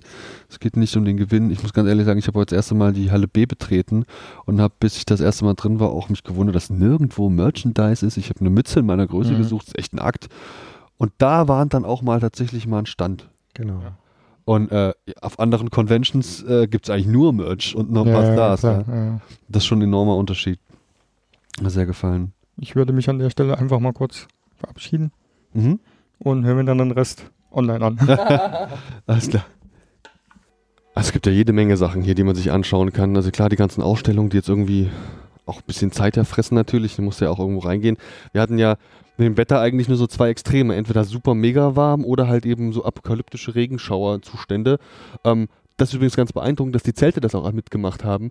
Ähm, das muss man ja eigentlich an der Stelle auch mal erwähnen. Die Zelte, die ganze Situation mit dieser Halle und so, du hast es jetzt ja auch, auch, auch erläutert. Ja, wie skeptisch die Comic-Szene vor ungefähr einem halben Jahr gewesen ist, als es hieß, okay, die Halle steht nicht zur Verfügung, die ich ja eigentlich gar nicht kennengelernt habe bis jetzt. Ähm, und tatsächlich auch Verlage gesagt haben, okay, sie kommen aufgrund der Ungewissheit, die sie erwartet, gar nicht erst her. Wir haben also Verlage, die dieses Jahr keinen Stand haben. Wie sich das um 180 Grad gedreht hat, wie ich ausschließlich, also wirklich ausschließlich, positive äh, Sachen gehört habe über die aktuelle Situation mit diesen, ja, das sind ja keine Zelte, das sind im Endeffekt mobile Messehallen, Ja. äh, die auch eine Klimaanlage haben, wo dem man vielleicht nicht so viel merkt, aber sie ist da. Ohne wäre es schlimmer. Ohne wäre es schlimmer wahrscheinlich, ja. Wie positiv sich das gewandelt hat, die Verteilung auf diesen Schlosspark im Grün, das ist ja unbeschreiblich schön. Ähm, das ist echt, echt, echt eine tolle Sache. Also es haben nicht alle vorher ähm, gesagt, das ist doch unmöglich, Mhm. sondern wahrscheinlich 50-50. Die einen haben sich gefreut, weil sie wissen, was die Vorteile sind und die anderen sind Menschen. Menschen sind ab und zu ein bisschen das, äh, anders, neu, nee, oh je, da geht doch die Welt unter. ja. Ja, aber es ist richtig gut geworden. Das ist natürlich jetzt so die, die Gespräche, die ich jetzt auch die letzten zwei Tage mit, mit mehreren Leuten geführt habe, eben so den Vergleich. Ich finde es ganz spannend in zwei Jahren, wenn, wenn, wenn, wenn Andi, wenn du dann das Wie erste Mal die, dann wenn bin. du das erste Mal in die Ladesalle, weil wir kennen jetzt alle quasi den Sprung von Ladeshalle zu das, was wir jetzt äh, dieses Jahr haben und können das so diskutieren. Du kennst es jetzt nur so erstmal. der Einzige mit der umgekehrten Perspektive. Genau. Also da können wir dann in zwei Jahren dann mal, mal schauen, Ja. wie, wie, wie du das dann empfindest. Ähm, also ich finde, es hat ja, also es hat be- beides so se- seine, seine Vor- und Nachteile. Ähm, das funktioniert jetzt halt super, solange das Wetter gut ist. Wenn das Wetter scheiße ist, ist halt, dann bleibst du halt auch nicht im Schlossgarten. Also wenn es halt pisst, wie gestern Abend, ähm, dann, dann steckst du halt in so einer mobilen Messehalle fest und ja. da stehst du dann aber halt rum. Es gibt halt auch dann dort keine Rückzugsecken, dass du dich irgendwo hinhocken könntest. In der Ladeshalle ist halt sehr, sehr weitläufig. Da gibt es halt dann auch wirklich Ecken, wo du dich einfach zurückziehen könntest und einfach in Ruhe irgendwo stehen könntest, sitzen könntest, sonst irgendwas. Äh, und hier jetzt halt stehst du jetzt dann halt in den Gängen oder halt vor dem Ausgang rum und kannst dann aber auch nichts machen irgendwie. Und ähm, in der Ladeshalle ist halt dann alles unter einem Dach. Im Zweifelsfall kannst du dann in die Ausstellung gehen oder so. Ähm, es ist klar, ist das in dem Schlossgarten super hübsch. Ähm, und ich finde es auch sehr, sehr spannend, eben, mit dem Breedstorm gestern auch schon drüber gesprochen, äh, eben Leute, die nur alle zwei Jahre für den Comic-Song da sind, aber auch nur die Ladeshalle kennen. Also die von der Stadt an offensichtlich sonst noch nichts gesehen haben und jetzt alle plötzlich entdenken, Mensch, äh, 100, Erlangen. 100 Meter weiter ist ja hübsch. ja? ähm, also klar, also so dieses das Ambiente jetzt dieses Jahr, ähm, also auch unter der Bedingung Wetter, ähm, ist natürlich super schön. Ich finde, dass die Gänge ähm, eng sind ähm, in den Hallen. Also ich finde, das ist in der Ladeshalle dann eben doch so, dass sich äh, mehr Freiräume ergeben. Man steht sich nicht überall so im Weg, wie es jetzt äh, meiner Meinung nach da der Fall ist. Also ich habe häufig, ähm, gerade jetzt Halle A, äh, ke- keine Lust an einem Stand stehen zu bleiben, um mir mal was anzuschauen und mal zu stöbern und mal zu gucken, was zu entdecken, weil ich sofort im Weg stehe und alles blockiere. Ähm, und ich glaube, dass das in der Ladeshalle weniger der Fall ist. Da gibt es natürlich auch solche Ecken, wo man sich gegenseitig im Weg ist. Aber insgesamt äh, äh, zieht sich doch ein bisschen mehr auseinander und es gibt mehr äh, Freiräume und auch breitere Gänge ähm, zwischen verschiedenen ähm, Verlagen und Ständen. Also das ist dann da schon auch ähm, angenehmer. Also sowohl also bei schlechtem Wetter ist man besser untergebracht und es ist doch ähm, etwas, etwas luftiger so. Ähm, ja, also aber nicht volle Kanne luftig. Also da kann es auch drin sehr stickig wirken. Und ähm, so Stauforscher, ähm, die finden es jetzt in den Hallen vielleicht gut, dass es die Gänge gleich breit sind. Also in der Ladeshalle ist ja viele, viele breite Gänge und da, wo es enger wird, ähm, Stauforscher mögen das gar nicht. Da sind die tückischen Stellen und das fällt halt dort weg. Ich weiß auch nicht, ob wirklich alle mega zufrieden sind. Okay. Ähm, ich denke mal, das von dir erwähnte Zelt B. Da- da- Das könnte, wo ich denke, naja, wenn ich da ein Verlag wäre und wäre da drin, wo primär Merchandise ist und, und vielleicht ein Drittel geschätzt jetzt einfach mal Verlage. Ähm, weiß ich nicht, ob du da so die Synergieeffekte hast, wie wenn du im gleichen, äh, in der gleichen Halle bist, wie mit den großen Verlagen, weil dass du da dann nochmal ver versehentlich vorbeigehst, da, da ist bei mir jetzt die Motivation nicht so groß. Es sei denn, ich will da was Bestimmtes haben von irgendwem. Dann gehe ich da nochmal vorbei. Ansonsten halte ich mich aber entweder in A auf oder ich gehe, weil es schön ist im Park, gehe ich nochmal hinten äh, in C so ein bisschen durch. Aber sonst habe ich aktuell für mich wenig äh, Gelegenheit, einfach mal wieder in B zurückzukehren, wenn ich da nicht wen Bestimmtes haben will. Das äh, weiß ich nicht. Ob da, aber wir werden es nach dem Salon hören. Argument, ja klar. Ich denke natürlich auch, dass die Stadt vielleicht auch den Leuten entgegengekommen ist, was die Preise für sowas betrifft. Ja, also es ist ja klar, wenn ich jetzt nur allein jetzt mal an die Sammlerecke denke, die sonst einen riesigen Platz haben, wo sie ihren, ihren Flohmarkt machen, wo du Comics nach Kilopreis kaufen kannst. Und jetzt ist es ja sehr, sehr beschränkt auf einen normalen Messestand. Also da, da kann unmöglich derselbe Preis dafür. Da hast du ja auch keine Lust, dir was anzuschauen. Also wenn Ja. da fünf Leute stehen, kommst du nicht mehr. Also ich habe, ich Ja. bin da schon mehrfach dran vorbeigelaufen. Ich habe noch nicht, äh, ich habe da gar keine Energie, äh, mich da reinzuzwängen und mal, weil da musst du wirklich kruschen und stöbern und so. Das fällt dieses Jahr dann halt eigentlich weg, ähm, weil ja die Fläche einfach nicht dafür gegeben ist. Wo ist eigentlich diese Comic-Börse? Die wird dann im E-Werk sein morgen. Das fände ich auch sehr spannend. Die ist ja normalerweise, also du kennst jetzt wieder, Andi, du kennst jetzt Ladeshalle wieder nicht so gut. Äh, da ist es normalerweise einfach direkt auf dem Vorplatz vor der Ladeshalle und dann noch so im, im, im Einkaufszentrum ähm, nebendran. Ähm, dass dann eben da diese ganzen Stände aufgebaut sind. Also wirklich da, wo die Messe auch passiert, wo du sowieso rein und rausläufst. Jetzt wird das Ganze im E-Werk stattfinden, was also doch, doch die Straße runter und dann nochmal runterwärts irgendwie so. Also da muss man erstmal hinkommen. Also das ist eigentlich so, wenn man sich den, den Plan anschaut, wie die, ähm, die Veranstaltungsorte dieses Jahr gelegt sind, ist das eigentlich schon das Ende. Ähm, also nicht zentral. Ich bin gespannt, wie viele sich dahin verirren. Ich bin gespannt, ob ich mich morgen dran erinnere, dass das ja eigentlich ist und ich mich da mal hin verirren könnte, weil es aus den Augen, aus dem Sinn so ist. Ne? Ähm, ja, keine Ahnung. Ich hätte tatsächlich noch ein Thema, das ich echt gerne mal anschneiden würde, weil ich glaube, da hier auch die anwesenden Geister ein bisschen scheiden. Und zwar die Preisverleihung hier beim Comic-Salon. Da gab es zwei Stück, die ich jetzt auf die Schnelle im Kopf habe. Das war ein, zum einen gestern der äh, Ecom, der äh, verschiedenste Kategorien hat, die dann auch eben verschiedenste Preise, äh, da werden verschiedene Preise verliehen. Die sind allesamt, glaube ich, auch dotiert. Da gibt es also ein paar Euro. Und dann natürlich jetzt hier den Max- und Moritz-Preis, der heute Abend stattfinden wird, ähm, wo ich jetzt mich natürlich auch als in Vorbereitung für den Salon ein bisschen mit beschäftigt habe. Ähm, guckt ihr euch das an? Wenn ja, warum? Und wenn nein, warum? Also ich gehe hin, ich gucke mir das an, weil es irgendwie aus meiner Sicht Tradition ist. Ähm, ich bin ein sehr großer Mensch. Das Schlimmste von allem ist, dass das in einem Theater ist, das gebaut wurde zu Zeiten, als die Menschen kleiner waren. Ich passe in einen normalen Sitz so gut wie nicht rein und ich habe vor zwei Jahren Knie-OP gehabt. Ich weiß nicht mal, ob ich da sitzen bleiben kann. Das ist das Schlimmste, Schwierigste für mich. Ich weiß, dass andere Leute andere Kritikpunkte haben, aber ich denke, ähm, da habe ich mich auch, also aus heutiger Sicht ist es auch Tradition, das ist einfach so, dass, die, dass da so althergekommene Weisen gibt, die jedes Jahr auch althergekommen kritisiert werden. Und es sind immer dieselben Gesichter, die da ihre Show abziehen, dann wollen die halt an dem Abend ihre Show haben, finde ich schön. Das Einzige, was man ähm, bei allen Preisen, egal ob das Schwartau Sorte des Jahres ist oder Comic-Salon, ähm, Preise sind leider nicht immer objektiv da, um den Besten zu küren und der ist es dann, sondern oft sind Preise, also gerade ähm, Marmelade des Jahres ist von derselben Firma, einfach haben die, die haben vier Marmeladen, eine sagen, das ist die Jahrесsorte. Und dann gibt es Kunden, die müssen sich nicht drum kümmern, die sollen dem ja folgen, die kaufen dann die Sorte, weil es die beste ist. Das ist einfach willkürlich, also ich, nicht willkürlich, irgendwelche Gründe gibt es, aber das hat nichts mit und wenn man so ein bisschen länger und mehr in den Reihen reinschielt, wo man gar nicht selbst dabei dazugehören möchte, sonst würde ich ja über mich selbst schimpfen, ohne es kritisch betrachten, ich schimpfe ja gar nicht so sehr.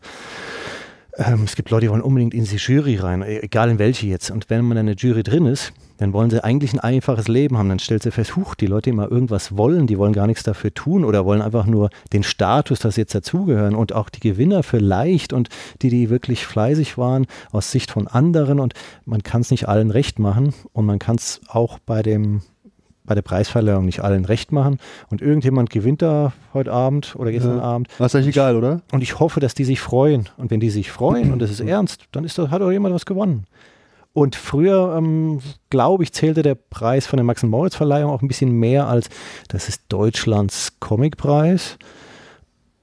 Und ich weiß nicht, wie die Leute es heute wahrnehmen. Ich glaube, es ist ein bisschen verwässert. Vielleicht wegen der vielen Kritik, vielleicht für die Leute, die es traditionell alle zwei Jahre gucken, weil sie feststellen, es passiert ja gar nichts Neues. Also es ist, es ist einfach nur Tradition für mich.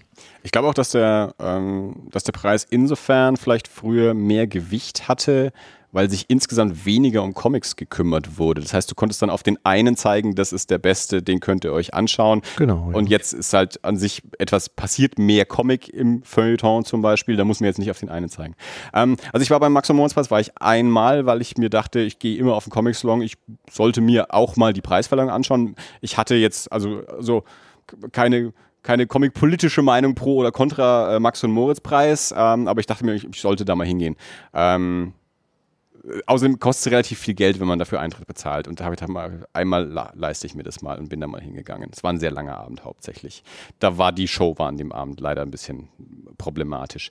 Ähm, was jetzt eben so diese ganze ja, verleihungspolitische Schiene angeht. Also ich mag den E-Com eigentlich immer sehr gerne. Ich war gestern nicht dort, gestern habe ich es nicht geschafft, aber eigentlich ist das für mich immer fester Programmpunkt, weil das einfach auch so eine, das ist auch Klassentreffen. Also da machen dann alle ihren Stand zu, machen sich ein Bier auf, dann kommt dann irgendwie die, die komplette Dinter-Brüderschaft von Zwerchfell und, und, und die Alligator Farm und, und Gring und kommen alle äh, und, und johlen und grölen und packen sich da irgendwie in den, in den Ratssaal vom Rathaus, wo normalerweise Erlanger Stadtpolitik gemacht hat, flacken sich dann da rein mit ihrem Bierchen ähm, und dann werden da Preise verliehen. Und es ist nun mal der Independent Comic Preis, da wird halt auch quasi so untereinander deutscher Comic wollen sich halt Preise verdienen. Und wie du sagst, es gibt ein bisschen Geld dabei und das sind dann eben auch Leute auf einem Level, für die Die freuen sich. das Geld auch wirklich was ist. Also wo die auch sagen, okay, von dem Geld kann ich meine nächste Druckauflage bezahlen, ähm, keine Ahnung, mein, mein, meine Wacom reparieren lassen oder was auch immer. Ja? ja. Also für die lohnt sich das tatsächlich auch. Und es ist eine launige Veranstaltung. Also das, das macht wirklich Spaß. Ja? Ähm, Max und Moritz Preis ähm, ist eine, eine große Veranstaltung, äh, hat eine, eine Jury. Jetzt heißt es mir ja, die Jury ist jedes Jahr die gleiche. Jein, die war vor zehn Jahren auch schon mal eine andere. Ja. also Ja. die Leute, die in der Jury sind, sind da gern mal mehrere Male, äh, aber es ist nicht so, dass es seit äh, 20 Jahren die gleichen Leute wären. Ähm, klar kann man dann immer so die Zusammensetzung hinterfragen und natürlich haben die auch irgend, wahrscheinlich irgendwelche Präferenzen. Ich glaube, dass die Leute, die in der Jury sind, sind alles sehr gescheite Leute, die sich sehr gut mit Comic auskennen, die das auch sehr gut beurteilen können, die aber sicherlich ähm, auch einen gewissen Anspruch hegen, den man nicht teilen muss. Ich glaube, das ist, das ist bei allen Jurygeschichten so. Also bei den Oscars gewinnen auch selten, also dass Mad Max Fury Road so viele Oscars bei den äh, Oscars bekommen hat, war, war eine Sensation, weil Actionfilme Komödien oder so kriegen nun mal auch selten einen Oscar, weil die Academy da einen anderen Anspruch an preiswürdigen Film hat. Und so ist es beim Max und Moritz Preis, denke ich, auch. Ähm, da ist halt auch immer eine gewisse Intellektualität, ähm, ein gewisser Kunstanspruch oder so mit dahinter, den man teilen kann oder eben auch nicht. Ähm, sie versuchen es jetzt ja auch schon seit einigen Jahren mit dem, mit dem Publikumsbewertung, äh, Publikumspreis äh, und, und, und Publikumsabstimmung auch, wer überhaupt nominiert wird, da auch noch so äh, populäre Stoffe auch mit reinzubringen. Das funktioniert mal besser, mal schlechter. Ähm, aber das ist nichts, was mich jetzt so betrifft, weil ich eben auch da nicht beteiligt bin. Also ich, hab, ich bin Mhm. kein Verleger, ich bin kein Zeichner, also mich betrifft es nicht. Also ich bin jetzt nicht in der Situation, sagen zu müssen, ich habe ja eh nie eine Chance oder es gewinnt ja eh immer Reprodukt.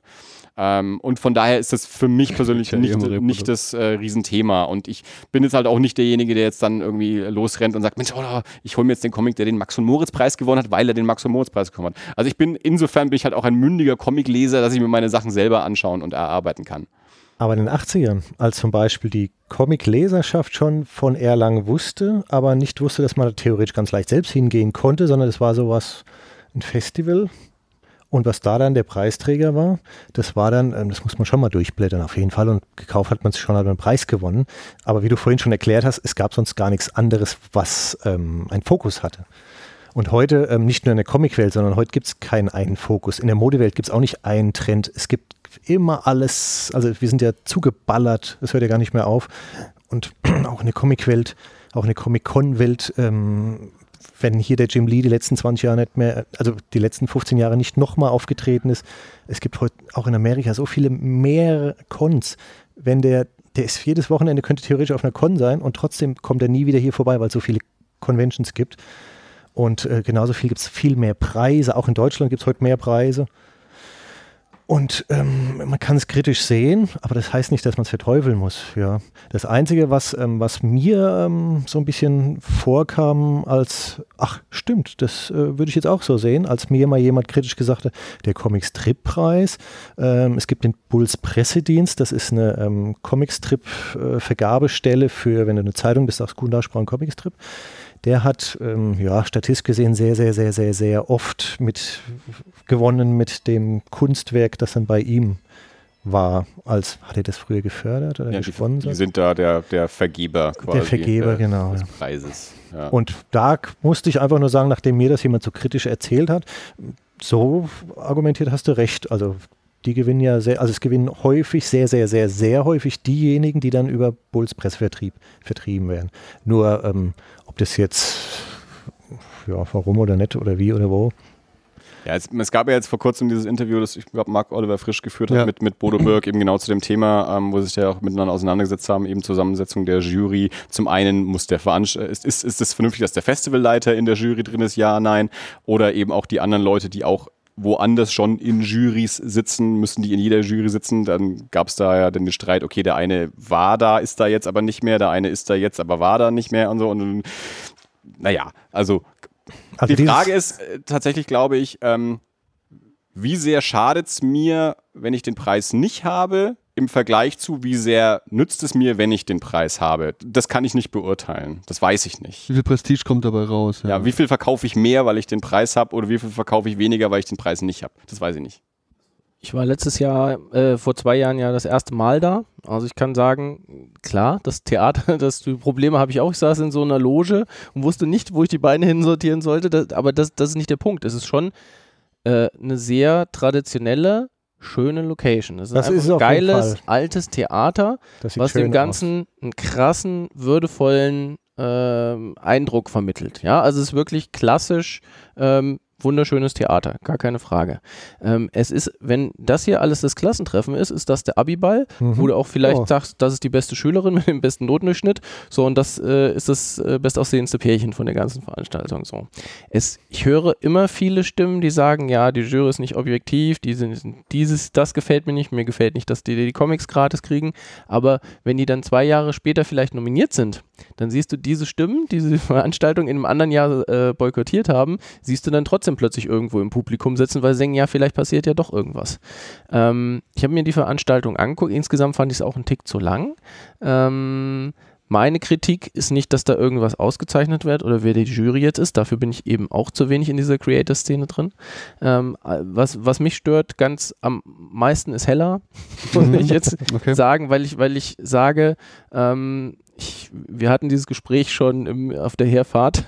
Ich spreche ihr so ein bisschen die, ja, die Kenntnis erstmal ab, um das äh, richtig zu moderieren, weil sie, sie liest Comics, sie kennt Comics, aber auch eher auf so einem auf so einem Level, wo ich sage, ja, ich lese gelegentlich mal einen Comic und da, auch das, was ich gut finde. Also das ist mein Eindruck zumindest, wenn ich sie sehe ähm, und frage mich, hat die deutsche Comic-Szene nicht eigene Leute, die es schön präsentieren könnten und auch mit dem entsprechenden Wissen um die Szene. Also wir hatten gesagt, wer soll es denn sonst moderieren? Ja, warum moderiert das meinetwegen nicht äh, eine Zeichnerin, ja, die, die bekannt ist? Warum macht das zum Beispiel nicht Naomi Fern?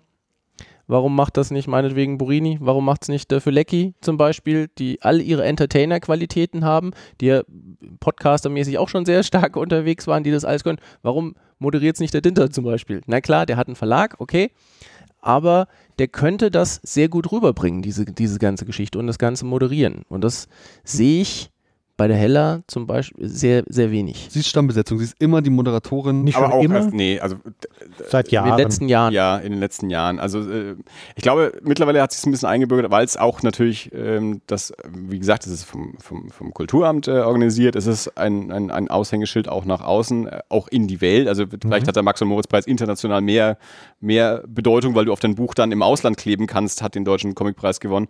Ähm, und äh, das heißt, da will man sich natürlich auch irgendwie feuilletonistisch äh, auch, auch äh, nach außen zeigen und nicht nur die Szene feiern. Dennis Scheck hat es äh, irgendwann mal gemacht. Ich glaube, das war eigentlich so der Umschwung, äh, dass, dass man wirklich mal so einen, einen, deutschlandweit bekannten Namen, nicht nur Comic-Szene bekannten Namen hatte, als Dennis Scheck ähm, dann auch in der Jury war und äh, glaube ich, kann mich jetzt auch äh, da täuschen, und der dann auch eben ähm, durch den Max von Moritz Preis geführt hat. Und dann ähm, hat es irgendwie Heller von Sinn übernommen. Aber die Hella ist nicht in der Jury, die ist nur Moderatorin. nein, nein, genau. Aber ich, ich meine, Dennis Scheck Ja. wäre auch in der Jury gewesen, aber da kann, Kann ich mich sein. jetzt auch täuschen. Also das kriege ich nicht mehr ganz hin. Äh, in den zweimal oder wo die, die er das äh, auch moderiert hat. Ähm, gut, D Dennis Scheck ist jetzt insofern zumindest schon mal äh, Literaturkritiker, äh, also wahrscheinlich im, im, im Umgang mit, mit, mit Medium und Besprechen von Medium noch ein bisschen weiter, als Heller von Sinn ist. Heller von Sinn ist halt tatsächlich mehr Entertainerin, wobei Dennis Scheck natürlich auch äh, ein lustiger Typ ist, dem man auch gut zuhören kann, finde ich zumindest. Ähm, ja, also Es gab ja vor Jahren schon mal das sogenannte Hellergate, also vor vier Jahren äh, dann demnach, äh, wo sie sich äh, ein bisschen abfällig über Mangas im Allgemeinen da, und sie ist ja Moderatorin, also als Moderatorin, da sollte man eine gewisse Neutralität wahren. Das ist ja jetzt nicht ihre Veranstaltung, das ist nicht, das ist nicht alles nichts oder, wo sie Ja, ja. quasi ihre Präferenzen da. Ne? Und wenn es eine Manga-Kategorie gibt, dann äh, hat die da dieselbe Berechtigung wie alle anderen Kategorien auch halt. Ne? Aber das will ich noch nicht mal vorwerfen, da kann sie nichts für, das kann sie halt nicht erfassen aus ihrer äh, Situation heraus. Ja? Okay. Das, das, das ist in Ordnung. Ähm, bloß, wie gesagt, ich finde, die Szene hätte genug scheinende Köpfe, die das auch äh, sehr gut und unterhaltsam präsentieren können. Da fallen mir 10 bis 20 Leute ein, denen ich die Entertainer-Qualitäten einfach äh, zutraue, sowas gut zu moderieren. Und ähm, also bei mir war es tatsächlich schon so, dass ich gerade in den kleineren Kategorien auf Comics gekommen bin, ähm, die ich sonst wahrscheinlich nicht so auf dem Schirm gehabt hätte. Jeder ist ja in, so in seiner Blase so ein bisschen Mhm. drin, wo er, wo er Sachen wahrnimmt. Die einen primär Superhelden, die anderen, sage ich mal, Reprodukt, Avant-Blase, äh, franco-belgische Blase, ja. Und also für mich ist es schon teilweise einfach, den fand ich interessant, der war auf der Bühne vielleicht auch sympathisch, finde ich gut. Auch der Skandal vor, vor zwei Jahren war ja, dass äh, einer der Herren, die äh, die Kiste gemacht haben, den Preis nicht angenommen hat. Ja, genau. Also Patrick der hat- Wirbeleit, der Autor. Der hat quasi vom, äh, ich glaube, vom Verlag von einem vorlesen lassen, dass er den Preis nicht annimmt. Finde ich persönlich ein bisschen schade, weil ähm, dann hätte das im Vorfeld vielleicht sagen müssen. Dann hätte sagen können, äh, ich möchte gar nicht erst in Kategorie sein, weil wer anders aus diesem Bereich hätte sich vielleicht über die Werbung gefreut, weil machen wir uns nichts vor, der deutsche Comicmarkt ist immer noch ein sehr kleiner Markt und wenn das pusht, dass das einfach 100, 200 Leute mehr in die Hand nehmen und eventuell auch kaufen, warum denn nicht? Ja, also das, ich sage mir immer, wenn es irgendwem was nützt, Warum denn nicht? Ja, ich, ich, ich weiß auch nicht, was er sich aber gedacht hat. Vielleicht wollte er auch wirklich für den Fall, dass er gewinnt, auch wirklich dieses Statement haben, weil es gab ja auch eine Begründung dafür. Die Begründung war ja nicht, ich will den Preis nicht haben, ich finde den Preis scheiße, sondern die Begründung war, solange nicht so Leute wie Ulf S. Graupner, der das Upgrade zeichnet, also dass sozusagen so- solche Leute nicht berücksichtigt werden und auch nicht mal nominiert werden, hat der Preis nicht den, den Wert, den ich so einen Preis zurechnen möchte, dass ich ihn auch annehme. Aber Das, das, das haben ja alle Ulf, Ulf S. Graupner dazu interviewt, der mit Oh je, der arme nie Kerl. Gesprochen hat. Vorher. Der, der wurde dann reingezogen und wusste überhaupt nichts davon. Ja, Das hat ihn gepusht. Aber die Lösung dafür ist ja nicht einfach. Also er findet jetzt diesen Namen als Beispiel ähm, erwähnenswert und dann sitzt links neben ihm jemanden, der findet aber einen anderen Namen erwähnenswert. Du kannst nicht 400 Leute nominieren. Das- also das macht man nicht so. Ja. Es ist halt wie überall im Leben, es wird eine Stelle ausgeschrieben, jemand möchte einen bestimmten Job machen, die Stelle wird ausgeschrieben und äh, zehn Leute bewerben sich, einer gewinnt und es gibt zehn, die dann halt nicht gewinnen können. Aber hier hast du halt wenigstens noch den, äh, du wirst wenigstens als Nominierter noch gehandelt, was ich auch glaube, was, Ja. wo du vielleicht sagen kannst, ich war schon mal für das und das nominiert, dass die Leute vielleicht deinen Namen schon mal da gelesen haben und dann sagen, vielleicht gucke ich da doch mal rein. Das ist halt wieder der Punkt, du, du beschäftigen uns mit einem Medium, wie es bei Film, bei Musik ja überall auch der Fall ist, das in, in so viele Genres dann unterteilt ist, dass du an den Punkt kommst, okay, ich brauche jetzt also jemanden, einen guten Handwerker, der gut handwerklichen Abenteuercomic zeichnen kann. Dann habe ich irgendwie so einen Avantgardisten, der total spannend irgendwie neue Sachen irgendwie mit, mit Flächen macht, die man so noch nie gesehen hat. Und das sind dann, die sind dann beide für den besten Zeichner nominiert. Und wie vergleiche ich den jetzt halt so? Und dann komme ich an den Punkt, wo ich sage, okay, also ich brauche also Sparten. Dann mache ich also eine Sparte Abenteuercomic, dann mache ich eine Sparte Avantgarde, dann mache ich eine Sparte Manga. Und dann wird es wieder total zergliedert irgendwie so, dass es auch schon wieder irgendwo beliebig dann wird. Und das ist halt genauso diese Komplexität, dieses Spannungsfeld, mit dem solche Preisverleihungen halt irgendwie umgehen müssen. Und dann irgendwie geht man damit um und kann damit dann halt auch nicht alle zufriedenstellen. Aha. Ich fand das von dir, was du sagtest, eben, es war äh, ganz zu Beginn auch ein ganz interessantes Argument mit dieser Frage. Wie wichtig ist der Preis für mein eigentliches Kaufverhalten? Ist der Preis für mich selbst ein Argument, mir einen Comic überhaupt mal zur Hand zu nehmen oder ihn vielleicht gar zu kaufen? Und ähm, jetzt kam in diesem Jahr, habe ich mich da leicht mit auseinandergesetzt und hatte äh, auch ein Gespräch mit zwei für den Publikumspreis nominierten ähm, Künstlern. Ich will jetzt mal keinen Namen nennen. Um es grob zu, mal kurz zu machen, der Preis ist absolut undurchsichtig. Es gibt, es fängt an vom Nominierungsverfahren für diesen Community-Preis, ob der noch zeitgemäß ist, bis hin zur Frage des Abstimmungsverfahrens. Wer kommt in die quasi finalen Abstimmungsphasen? Sind es die besten Comics oder einfach die Comics mit der größten Community? Das hat sie ja quasi auch gerade angeschnitten. Und ähm, die Künstler selber konnten mir nicht sagen, gut, es waren alles äh, junge, junge, junge äh, Kreative, ob das, ob die dann selbst mit ihrem Publikum, äh, mit ihrem, mit, ob dieser, diese quasi Entscheidung, die getroffen wird, des Publikumspreis, ob das ein eigenständiger Preis ist oder ob die dann konkurrieren mit anderen aus äh, von der Jury ausgewählten Comics. Ähm, also es ist sehr viel Intransparenz und bis zum Schluss weiß auch keiner, wie so die Zwischenstände sind.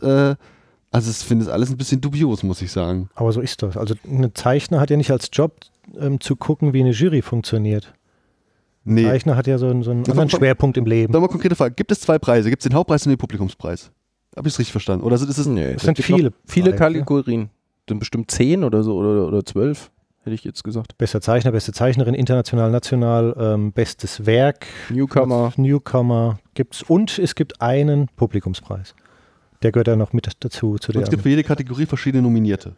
ja, Weil ich jetzt, Und die sind aus dem, glaube ich, die, die, die Nominierten sind schon aus den verschiedenen Foren, wie im Panini-Forum, der Comic-Forum. Publikumspreis. Ja, ja gut, das sind drei oder vier Kategorien. Das ist hier American irgendwas, das ist Ja. äh, Manga-esk ja. und Ja. Ähm, national, auch glaube ich. Publikum haben wir schon mal vier. Ja. Okay. ich denke, das ist auch, auch die deutsche Comic-Szene ist äh, auch klein und viele kennen sich gegeneinander und da ist die, die, die Wahrscheinlichkeit, dass du manchmal vielleicht wen nicht magst, ja auch relativ groß, wenn du vielleicht jemand dich mal verrissen hat, wenn der in der Jury sitzt oder sowas. Ja, Dann sagst du, sein. warum sitzt der Idiot in der Jury? Also so könnte ich mir das jetzt vorstellen. Ähm, ich sag aber, da, da sitzen schon mehrere Leute drin, deren Meinung ich durchaus, wenn ich die irgendwo im Internet lese oder sei es nur bei Twitter, durchaus schätze.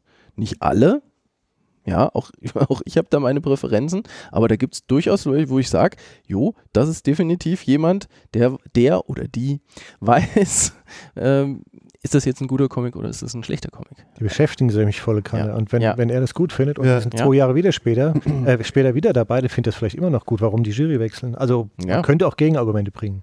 Da bin ich gestern übrigens ein bisschen belehrt worden, auch voll, hat er voll die, die Einsicht.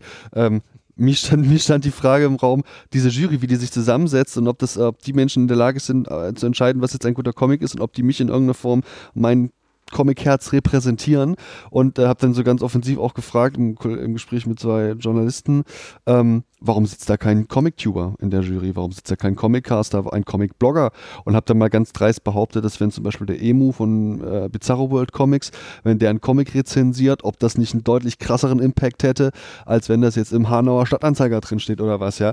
Und ähm, das mag schon sein, aber das war aus meiner Filterbubble gesprochen, weil das Argument ist dann schlichtweg, wenn im Spiegel Online für Ton irgendein äh, Comic rezensiert wird oder meinetwegen auch im Tagesspiegel, also eher noch vielleicht bei Spiegel Online, dann gehen am Folgetag die Bestellungen beim Verlag oder eben äh, bei großen Internetversandplattformen los und dann, das, das sind ganz andere Zahlen, die da abgerufen werden, wenn da eben mal in so einer, ähm, sag ich mal, für ein breiteres Publikum ausgerichteten äh, äh, Publikation da eine Rezension stattfindet, als eben in meiner Filterbubble, die jetzt eben sehr internetaffin ist.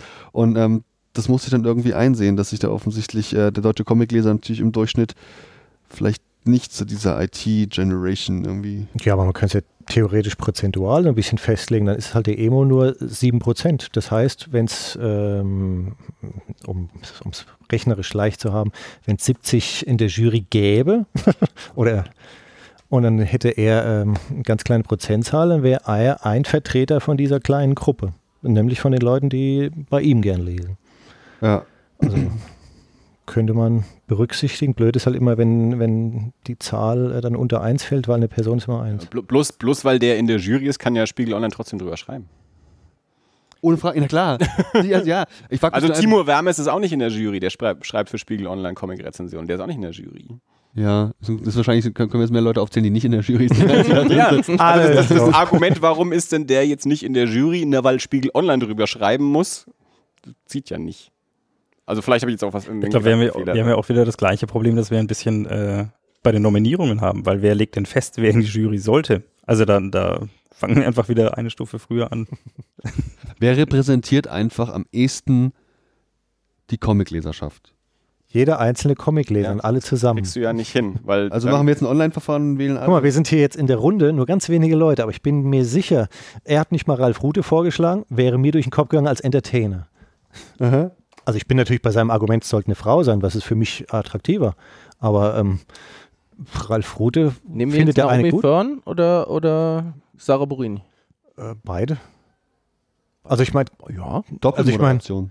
Ja, das gibt es im Fernsehen auch. Früher waren das Einzelmoderator, also Leute, die eine Person, die es gemacht hat, und heute sagen die Leute immer, stell da zwei hin.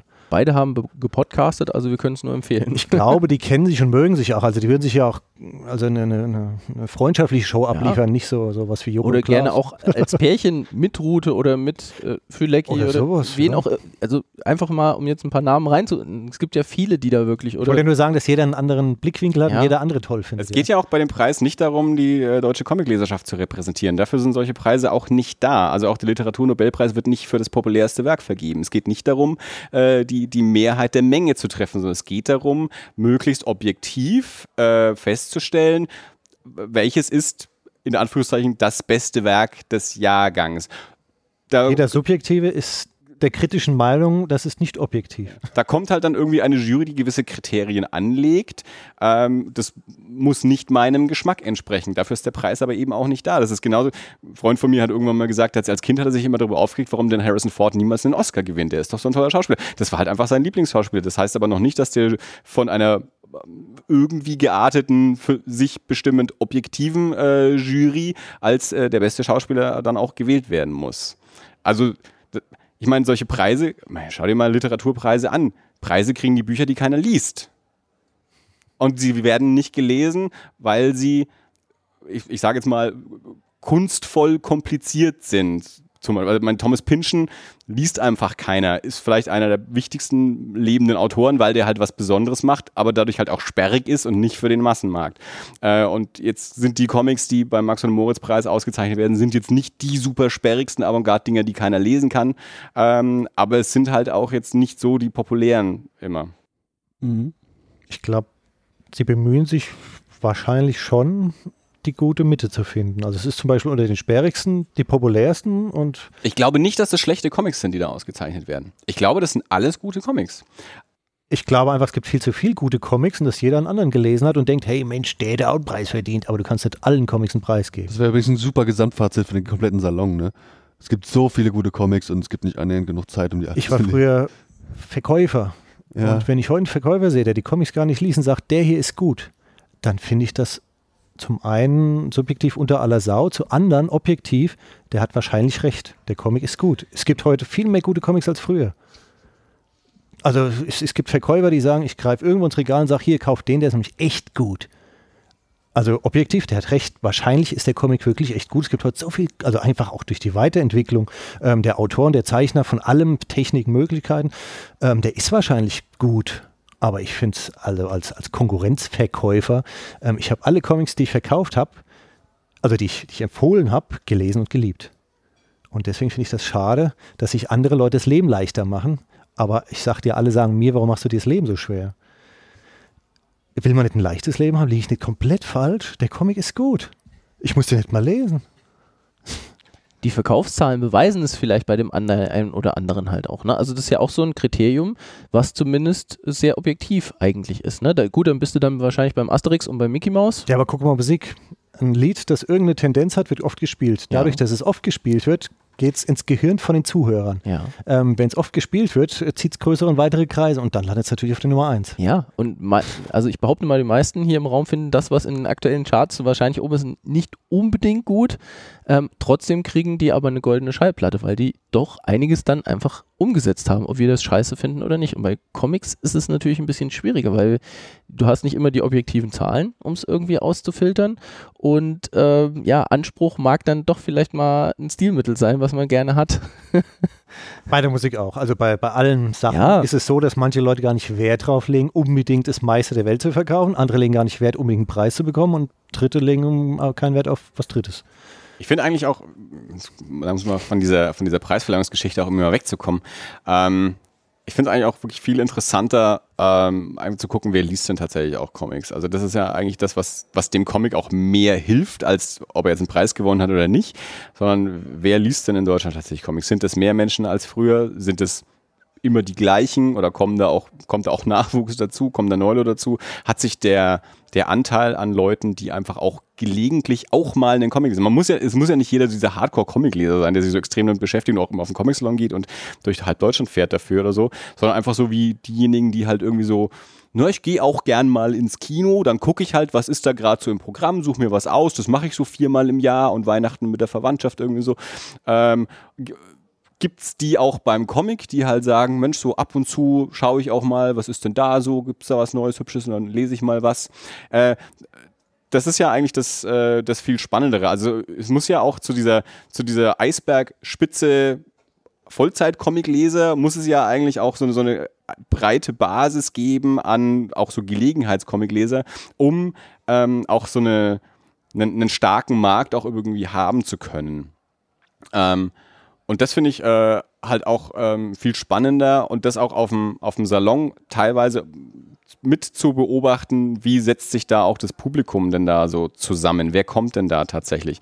Ähm, und das hat mich zum Beispiel auch dieses Jahr sehr interessiert, dadurch, dass jetzt der Salon eben wieder so zentraler in der Stadt ist. Jetzt haben wir heute, also mein gestern war Feiertag, da war in der Stadt sowieso nichts los. Donnerstag ist ja immer Frohnleichnam, der Starttag. Jetzt war also heute der erste Tag, wo auch normaler Stadtbetrieb sozusagen ist. Und weil Erlangen nun mal eine kleine Stadt ist, kriegt man den Salon da auch mit. Markus hat es ja auch schon vorher gesagt. Äh, München kriegst du es halt nicht mit, weil der ist halt Samstag in der Innenstadt immer voll.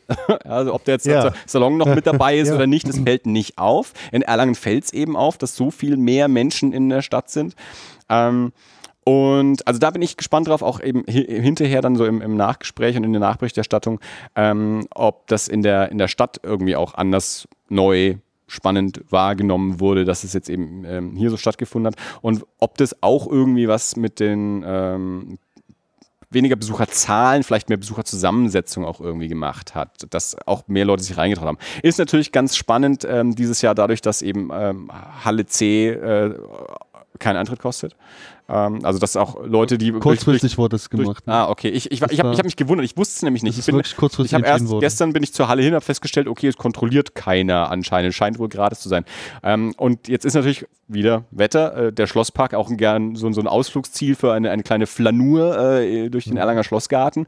Äh, wenn da natürlich jetzt auch noch so ein Zelt ist, wo die ganzen Hochschulen und, und Jungkünstler drin sitzen, äh, dass man da auch nochmal irgendwie einen Schwenk durchmacht, ähm, ist ja auch noch irgendwie ein ganz gutes Angebot, ähm, eben so an den, an den Zufallsvorbeikommer. Ähm, und das sind eigentlich so Sachen, ich weiß nicht, wie gut man da so Auswirkungen messen kann, aber das ist das, was ich eigentlich äh, interessant finde. Ähm, was, was, was macht das denn so beim, beim Fußvolk, das nicht speziell für den Salon jetzt irgendwie da ist? Wenn ich da mal kurz noch ein paar Zahlen reinballern darf aus dem Gespräch mit dem Steffen Volkmar, Pressesprecher von Panini und äh, gestern aus dem kurzen Gespräch mit dem äh, Festivalleiter. Also zum einen mal, was die Investition angeht. Die letzten Jahre lag die jährliche Investition, das sind alles offene Zahlen, war wohl kein Geheimnis, bei 400 oder 500.000 Euro äh, Gesamtaufwand finanziell. Dies Jahr sind wir bei 750.000 Euro für äh, eben diese Zeltsituation. Ähm, dann meinte der Steffen, das, das sprach er aber von der letzten Veranstaltung, dass die Besucherzahlen vom Salon seit vielen Jahren stabil sind. Es gibt keinen Zu- oder Ab Ablauf, es sind stabile Zahlen, woraus man ableiten kann, dass wir zum einen immer dieselben Gäste haben. Das ist auch ein bisschen der Eindruck dieser Runde hier. Das sind alles Stammgäste. Ich vermute mal, ich bin in zwei Jahren auch wieder dabei. Ähm, und wir haben natürlich die Laufkundschaft, ja, also die es ja wohl einfach gibt jetzt. Äh, das darf man da schon nicht, nicht vergessen. Es gibt da jetzt kein, kein Wachstum, obwohl mir heute bei dieser Händler-Podiumsdiskussion alle erzählen wollten, es gäbe einen Comic-Boom. Mal gucken, vielleicht kaufen einfach dieselben Leute immer mehr Comics. Ähm, und dann, das ist ein Raum, eine Zahl, die auch im Raum stand, auch im Gespräch heute, die ist so ein bisschen spekulativ, von der kann man sich äh, aus beiden Seiten Richtung nähern, nämlich um die Frage, wie groß ist eigentlich die richtige Comic-Szene in Deutschland? Auch ein großes Thema, da werden wir uns jetzt nicht au- ergötzen zu äußern können, aber das spukt von verschiedenen Richtungen die Zahl 5000 Leute im Raum, bundesweit gemessen, am, an, am an echten Comic-Fans, was auch immer das im Detail ist, vermutlich Leute, die eine Handvoll Comics in ihrer Sammlung zu Hause stehen haben. Äh, und ähm, das ist halt natürlich ganz interessant, äh, so von welchen Größenordnungen man da überhaupt spricht, wenn man sich über diese ganzen Themen Gedanken macht und ähm, sich ja eben auch fragt, äh, wie setzt sich zum Beispiel das Publikum zusammen, wer kommt da hierher, äh, sind es vor allem eben auch, sind die Hälfte der Leute Erlanger Einwohner. Äh, das wollte ich einfach nur mal ein paar Zahlen in den Raum geballert haben. Meine, so, so ein Eintritt ist natürlich immer erstmal ein Hindernis. Also, wenn du 9 Euro zahlen musst, äh, um dir mal anzuschauen, was da so passiert und dich aber nur sehr peripher, wenn du überhaupt für Comic interessierst, dann gehst halt nicht rein und ähm, dann kriegst du halt auch nicht mit, was da passiert und, und kannst vielleicht lernen. Aber natürlich ist es trotzdem irgendwie eine, eine Außenwirkung, es wird auch darüber berichtet und so und das macht natürlich schon auch irgendwie eine, ja, eine, eine Sichtbarkeit, ähm, zumindest alle zwei Jahre äh, mal. Aber ich habe auch eben trotzdem das Gefühl, also man, es, es, es gibt ja immer so dieses, ähm, ja, Comic wird mittlerweile ernst genommen und so und, und äh, Aber das haben wir doch genau. dauernd. Eben. Und wie oft hast du tatsächlich das Gefühl, wenn du mit Leuten zusammentriffst, die eben nicht Comic-Fan sind, wie ernst nehmen die denn dann tatsächlich Comic? Ich habe nicht das Gefühl, dass sich da, äh, also ein bisschen was verändert hat schon in der Zeit, aber dann äh, kommst du auch wieder eben so in die äh, 2010er Jahre, wo dann alle Big Bang Theory schauen und plötzlich denken, wenn du sagst, du liest Comics, dann haben die Big Bang Theory im Kopf oder eben haben den Begriff Comic-Con gelernt und wissen, dass da die Walking Dead-Darsteller dann da sind und so. Und dann musst du wieder erklären, nee, es ist anders. Ähm, also es ist sicherlich eine höhere Sichtbarkeit und auch eine höhere Akzeptanz, aber trotzdem immer noch ein, ein, ein Nischenmedium. Und wir wissen ja alle, dass die wenigsten Comiczeichner davon leben, dass auch die wenigsten Verlage äh, davon wirklich Vollzeit leben ähm, oder also auch wirklich Gewinn machen. Die sind froh, wenn sie irgendwie überhaupt was verlegen können und nicht, nicht noch draufzahlen. Ähm, und ja, also ich, ich, glaube schon, dass der Comic-Song auch einen hohen Anteil ähm, daran hat. Durch die Langlebigkeit auch, ähm, weil es ihn ja nun mal schon seit 1984 mittlerweile gibt. Aber ähm, ja, dass es eben an sich schon immer noch eine, eine kleine Szene ist. Wobei ich schon äh, in, in anderen Kanälen, sage ich jetzt mal, außerhalb der Comic-Szene feststelle, dass die einfach mal äh, einen Comic zum Rezensieren dabei haben. Also ich, es gibt zum Beispiel äh, auf YouTube äh, habe ich diverse Sachen im Angebot, wo wieder andere Sachen vorgeschlagen werden, die so ähnlich an, zum Beispiel Orkenspalter TV. Kennt ihr das? Die machen, die machen hauptsächlich über Rollenspielsachen, viel DSA und so weiter und so fort. So. Und jetzt habe ich gesehen, guck irgendwas durch und da stell dir einfach mal zwischendurch einen Splitter-Comic vor zum, mit, mit Fantasy. Oder in letzter Zeit habe ich mich auch ein bisschen mit, mit Booktube beschäftigt, weil ich auch das öfter jetzt einfach mal normale Bücher mal lese. Oh. Ja, soweit ist es schon im Alter. Ne?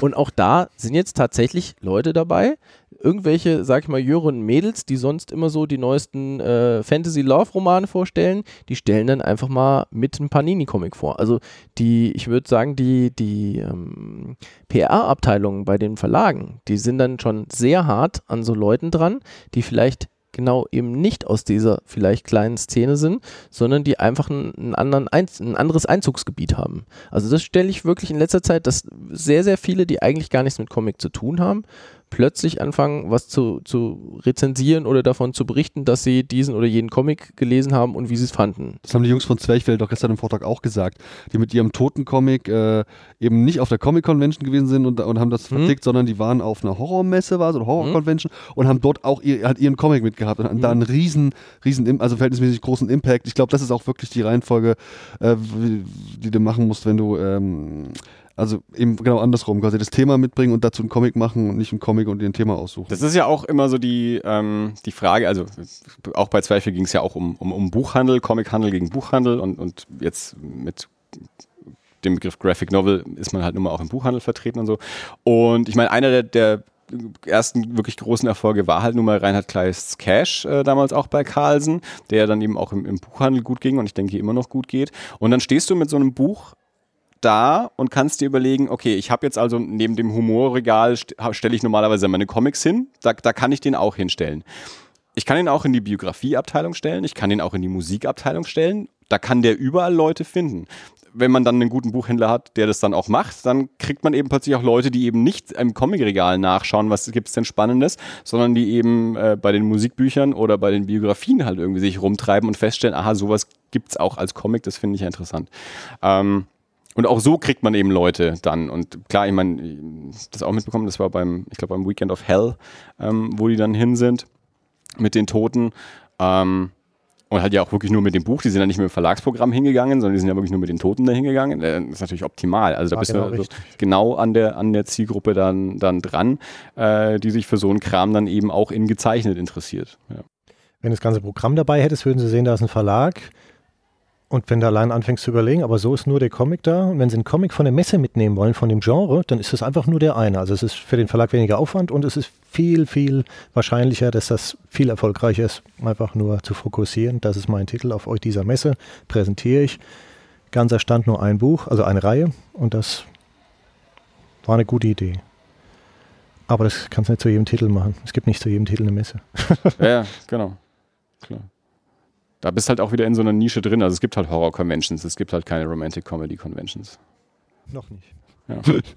Das ist eine sehr interessante Vorstellung. Ne, ist so. Ich meine, das ist, ich, ich mache ja auch noch einen Horrorfilm-Podcast und es ist ja, äh, dieser, dieser Horror-Fangemeinde ist ja ähnlich wie die Comic-Fangemeinde auch eine, eine sehr, sehr leidenschaftliche und eine sehr, sehr involvierte und so. Und, und dementsprechend gibt es dann eben auch solche Conventions. Ähm, für viele andere Genres, die meisten anderen Genres, möchte ich behaupten, gibt es sowas eben nicht. Also auch so, so, eine, so eine Fanbindung dann eben auch sowohl an das Genre als auch an die, ähm, an die Kreativen, an die Macher. Und das gibt es im Comic halt eben auch, wobei es jetzt im Comic halt wirklich ja eigentlich eine, eine Mediumsbindung ist und nicht zwingend eine, eine Genrebindung. Ja, weil, weil das Medium halt so klein ist, dass es wie ein Genre funktioniert. Interessante Feststellung, hast völlig recht. das, das ist halt wirklich was, was auf dem Salon kannst du als Künstler halt auch sehr gut punkten, wenn du mh, einfach dich gut verkaufst, wenn du ein netter Kerl bist zum Beispiel oder eine nette Dame, je nachdem, wenn du einfach nett zu den Leuten bist und sag und die vielleicht mal ansprichst, da, da kommst du. Ich habe zum Beispiel äh, Sa Sabrina Schmatz, ähm, die macht äh, München 1945, habe ich vor zwei Jahren entdeckt. Ähm, das ist halt Nachkriegsgeschichte, aber deutlich auch äh, Manga optisch beeinflusst halt. Nicht nur, ja, sieht also auch in Farbe und alles, ähm, aber das, das wäre was, da wäre ich ohne den Salon einfach nicht drauf gekommen, das, weil, weil das einfach äh, es, es, Teil ist ein bisschen History natürlich, aber ist natürlich auch eine Liebesgeschichte und das ist einfach nicht, was ich mir normalerweise durchlese. Ja, es sind einfach nicht meine Genres. Und einfach, weil sie es sehr, sehr positiv verpackt hat, weil das echt gut aussah, habe ich das dann halt gekauft. So, und heute habe ich den vierten Band davon gekauft. Ganz Das- exklusiv das, hier ja, erschienen, gell? Ja. Ja. das, das, Und aufgrund eures Interviews habe ich dann auch mit der Serie angefangen. ja, Hm? das, das, und auch bei dir ist es wahrscheinlich nicht so, so, ein- so ein Thema, was du normalerweise äh, auf dem Schirm hättest halt. Ne? Natürlich, Schwarzer Turm habe ich schon vieles gelesen, aber das, das kannst du jetzt halt auch nicht mit Stray Bullets vergleichen. Ja, ja. So, vielleicht so langsam mal die, zum, Die Sonne zum kommt Ende jetzt genau kommen. so ins Ähm, Fenster. Dirk, jetzt Ja, äh, warst du eine Leg Weile, eine, eine Weile still. Jetzt, jetzt, jetzt bist du ja auch schon äh, knapp zwei Stunden auf dem Salon. Hat mich Also reingeschlichen. Runde halt. Ähm, die, du warst jetzt ja die letzten zwei Male doch auch recht intensiv mit dabei. Ähm, kribbelt's dich da auch wieder? Ja, aber wieder das rein? mag an einem Hexenschuss liegen und der Tatsache, dass meine Tabletten nachlassen. Nein, aber an sich, also, mein, du bist jetzt über dieses Podcasting-Ding und ich mich da irgendwie so ein bisschen mit reingerutscht, aber hast jetzt hat zweimal den Salon sehr intensiv auch miterlebt. Ähm, äh, gesetzt den Fall, hätte es jetzt diesen, dieses Jahr den, den Podcast nicht mehr gegeben, hättest du Bock gehabt, dahin zu gehen? Äh, sehr gut möglich, ja. Also gerade aufgrund der Tatsache, du hast ja vorhin gefragt, ob's, äh, ob es auch Leute gibt, die, die äh, ab und zu mal ins Kino gehen, viermal im Jahr und äh, die vielleicht ähnlich zu einem Comic greifen. Ja, ähm, ich, ich bin einer. Ähm, ich oute mich äh, zum nicht zum ersten Mal. Äh, und der, der, der Comic-Salon ist halt so eine, so eine geballte Ladung von, von, von Input, den ich so jetzt nicht kriegen würde. Also gerade auch aufgrund der Tatsache, dass man, dass man, also viele, viele Künstler unheimlich sympathische Leute sind, die völlig bodenständig und völlig, völlig normal sind und sich auch so verhalten, obwohl sie auch wirklich auch bekannten Büchern stehen. Ähm, ich habe halt, wenn ich in, den- in den Comic-Buchladen gehe, ähm, ist immer so ein bisschen das Problem, dann, dann guckst du halt da, stehst du vor einem riesigen Angebot und dann steht da irgendwie ein Verkäufer, der noch drei andere Leute irgendwie bedient und äh, entweder zieht jetzt irgendwas aus dem Regal und sagt, hier, das ist ein guter Comic, äh, glaub mir das. Ähm, und dann sage ich, ja, klar, du bist ein Verkäufer, musst du sagen. Ähm, und ich glaube, also ich habe hier viel mehr Möglichkeit gehabt, einfach auch mal irgendwo reinzuschmökern, völlig unterschiedliche Stilrichtungen oder auch Geschichten, ähm, äh, Genres mir, mir anzugucken und das habe ich halt sonst gefühlt nicht so. Also das ist, aber vielleicht liegt es auch daran, dass ich mir mehr Zeit nehme, weil wenn ich jetzt hier bin, dann bin ich halt den ganzen Tag unterwegs. Ich stelle mich nicht von, von 10 Uhr früh bis 18 Uhr abends in den, in den Ultra-Comic, dann würde ich wahrscheinlich, äh, würde ich wahrscheinlich auch äh, Hättest, hättest du mehr auch finden. relativ. Aber das macht man natürlich nicht so. Andi, du bist jetzt zum ersten Mal da und hast dir obendrein auch noch einen dicken Stundenplan mitgebracht. Hast jetzt die Hälfte rum, hast noch zwei Tage vor dir. Ähm, wie ist dein, dein persönliches Empfinden jetzt äh, in dieser speziellen Situation auch? Also würdest du jetzt sagen, beim nächsten Mal mache ich nicht vielleicht schon so viele Termine vorher, weil ich jetzt merke, es gibt noch so viel, wozu ich gar nicht komme? Oder denkst du dir, das ist eigentlich genau das, was ich jetzt ähm, richtig geil finde gerade, weil mir der Salon auch die Möglichkeit gibt, 13 Interviews am Tag zu führen. Die, Leute kriegst du ja nicht an einen Ort, so, das, schaffst du jetzt hier auch nur so. Also von daher ist ja auch eine super Gelegenheit. Ja Deswegen auch super, dass du das machst und wir das nicht machen müssen. ähm, also genau, wie, wie, wie waren deine zwei Tage jetzt so bisher in, in dieser Kombination? Ähm, sehr Indie-Schwerpunktlastig, weil ich eben viel für die äh, mit der Comic Solidarity und den Mitgliedern dieser Vereinigung da äh, gemacht habe. Ganz toll. Also eine, ich bin super angetan von der wirklich tollen Stimmung. Ich sehe hier niemand mit einer Hackfresser rumrennen. Nirgend, ne, gar niemanden. Auch wenn es regnet, haben alle Lächeln auf den Lippen und das ist echt ganz toll. Ich bin auf jeden Fall wieder dabei, wenn es zeitlich ähm, irgendwie geht. Ich bin überrascht und das liegt aber auch an dem, an dem, an dem Zeitkontingent, wie wenig Geld ich bis jetzt ausgegeben habe, weil ich dachte, ein bisschen was abgehoben. Ich dachte, da wird noch das eine oder andere gehen. Ähm, beim nächsten Mal, das kann ich so als Zwischenfazit schon sagen, äh, wenn ich auch wieder alle vier Tage da bin, werde ich vermutlich nur zwei Tage, wenn überhaupt, Termine ausmachen, sehr viel gezielter und die anderen Tage vielmehr diese, na, es ist eben dann doch auch ein Hobby, also viel mehr dieses Plaudern, dieses Unabhängige, dieses Zeitlosere wohl mehr machen, um ähm, da vielleicht auch mehr einen Fokus zu haben.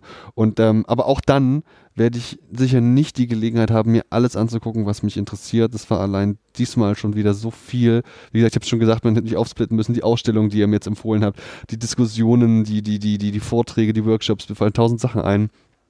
Äh, ja, also beim nächsten Mal werde ich es ein bisschen entschlacken. entschlacken. Also kann, kann, ich, kann ich nur empfehlen. Ich habe ich hab, äh, Andi äh, kennengelernt oder ich habe ich kenne Andi zu Zeiten, in denen er äh, auch, ich meine, du, du bist jetzt auch noch quasi zum Arbeiten hier. Ich kenne Andi äh, mit einem mit einem Stundenplan von Dingen, die er machen musste. Und äh, der der Comic-Salon, auf dem wir das erste Mal als Podcaster unterwegs waren, war einer, in dem er so unfassbar entspannt war und das auch ständig gesagt hat, weil, weil er gesagt hat, ich habe gar nichts zu tun gehabt. Das ist, also man, das ist ein völlig neues Gefühl. Ich habe vorhin zu Dirk schon gesagt, mein Eintritt hat sich heute, glaube ich, auch nicht gelohnt, als ich den gezahlt habe. Ich war heute so wenig irgendwo drinnen, weil ich mich ständig nur mit Leuten getroffen habe. Weil heute auch irgendwie so ein Tag ist, Freunde aus Aschaffenburg sind da, die wir sonst nicht sehen. Mein Bruder, meine Nichte waren jetzt dann heute auch da. Also ich bin von den einen zu denen gehetzt. Zwischendurch dann eben auch noch irgendwie mit, mit, mit Bela und dann mit, mit euch dann immer irgendwo zwischendurch mal und so. Also ich, ich treffe die ganze Zeit nur Leute und, und, und verschachtel die irgendwann schnell. Jonas, der Zeichner aus Nürnberg, mit dem halt irgendwie auch noch irgendwie rumgezogen und so.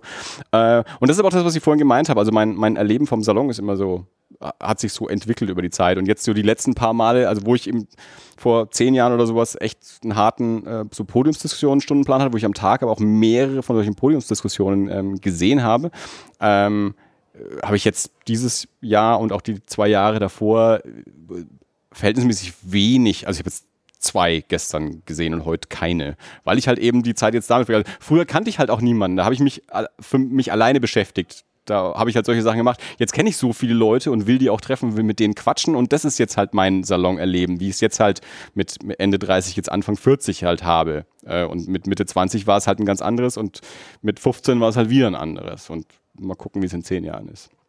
So, Comic Cookies. Äh, Herr Breedstorm. Spontanes äh, Fazit, ihr seid ja jetzt auch schon irgendwie Veteranen. Ähm, ist irgendwas anders? Ist es immer noch toll? Ja, es ist eine andere Atmosphäre durch den Park, gar keine Frage.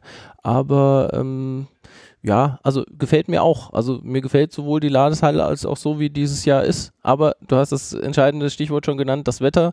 Ich wollte gestern eigentlich auch noch zum E-Com, saß im Kidsmanns und dann ist die Welt äh, in eine, einer Wand aus Wasser untergegangen und äh, da hätte ich nur unter Verlust von Kamera und Mikrofon hingehen können. Ja, also das, das, das habe ich dann halt gelassen. Und dann ist es natürlich sehr schwierig, wenn du das vielleicht den ganzen Tag hast. Aber sonst sehr gelungene Veranstaltung, durchaus.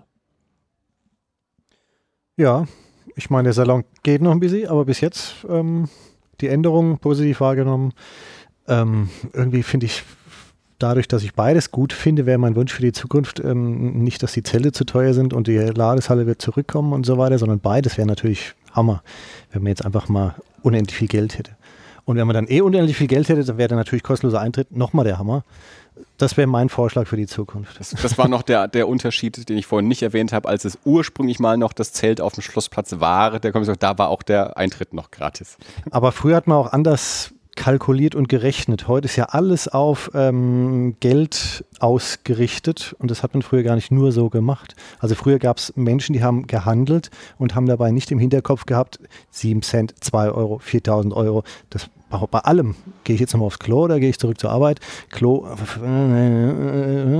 sag mal, irgendwo sind nochmal Menschen und es fällt den Leuten immer erst auf, wenn sie 50, 60 sind, wenn sie mehr so schnell können und bis dahin versuchen sie entweder mitzuspuren oder ähm, zu diktieren, dass bitte alle spuren. Ja, aber war ja auch alles kaputt früher nach dem Krieg. Halt, ne? also. so, also jedenfalls äh, Fazit eigentlich wie immer, es ist jedem empfohlen, der sich für Comics interessiert, mal ähm, nach Erlangen zu kommen. Erlangen ist eine Reise wert. Wie die Gäste jetzt auch festgestellt haben, ist auch eine schöne Stadt, wenn man sich auch mal aus der Ladeshalle raustraut und man auch mal 500 Meter in die andere Richtung geht und nicht nur zwischen Hotel und, und Ladeshalle irgendwie hin und her läuft, sondern sich auch mal den Schlossgarten anschaut zwischendurch. Ähm, Ja, ich finde super, dass es hier wieder geklappt hat. Also vielen Dank an, an Andi vom Telestammtisch, dass er äh, dieses Jahr dieses Treffen auch organisiert hat. Also auch ja, vor Monaten uns alle schon gefragt hat. Belästigt da hat. Und, nee, nee, ist ja auch super. Also wir, wir haben das vor vier Jahren gemacht, vor zwei Jahren haben wir es nicht richtig gemacht. Da haben wir dann zwar auch mal gefragt, wer ist denn überhaupt da. Da waren aber sehr wenige Podcaster da vor, vor zwei Jahren. Vor vier Jahren waren das mehr. Ähm, äh, von daher vielen Dank, dass du das angeleiert hast und organisiert hast und uns da auch mit eingeladen hast und äh, machen das natürlich auch jedes Mal äh, gerne wieder mit. Äh, ja, war eine, war eine launige Runde. Mir hat es Spaß gemacht. Ich hoffe euch auch allen. Und äh, man würde dann mal so im, im Namen der Runde äh, vielen Dank fürs Zuhören sagen äh, und hört natürlich entsprechend gerne bei äh, unseren ganzen Podcasts dann wieder rein, also beim Telestammtisch, bei den Comic Cookies und äh, bei das alles und natürlich auch noch bei den ganzen anderen Comic Podcastern, die jetzt heute nicht mit dabei sein konnten. Ähm, War das alles Andi? wer, wer antwortet? das ist so, so ist gut. Ja, er kennt das wahrscheinlich, er kennt das wahrscheinlich nicht gut genug. Äh, äh, das war alles. Bis zum nächsten Mal. Tschö. Tschüss.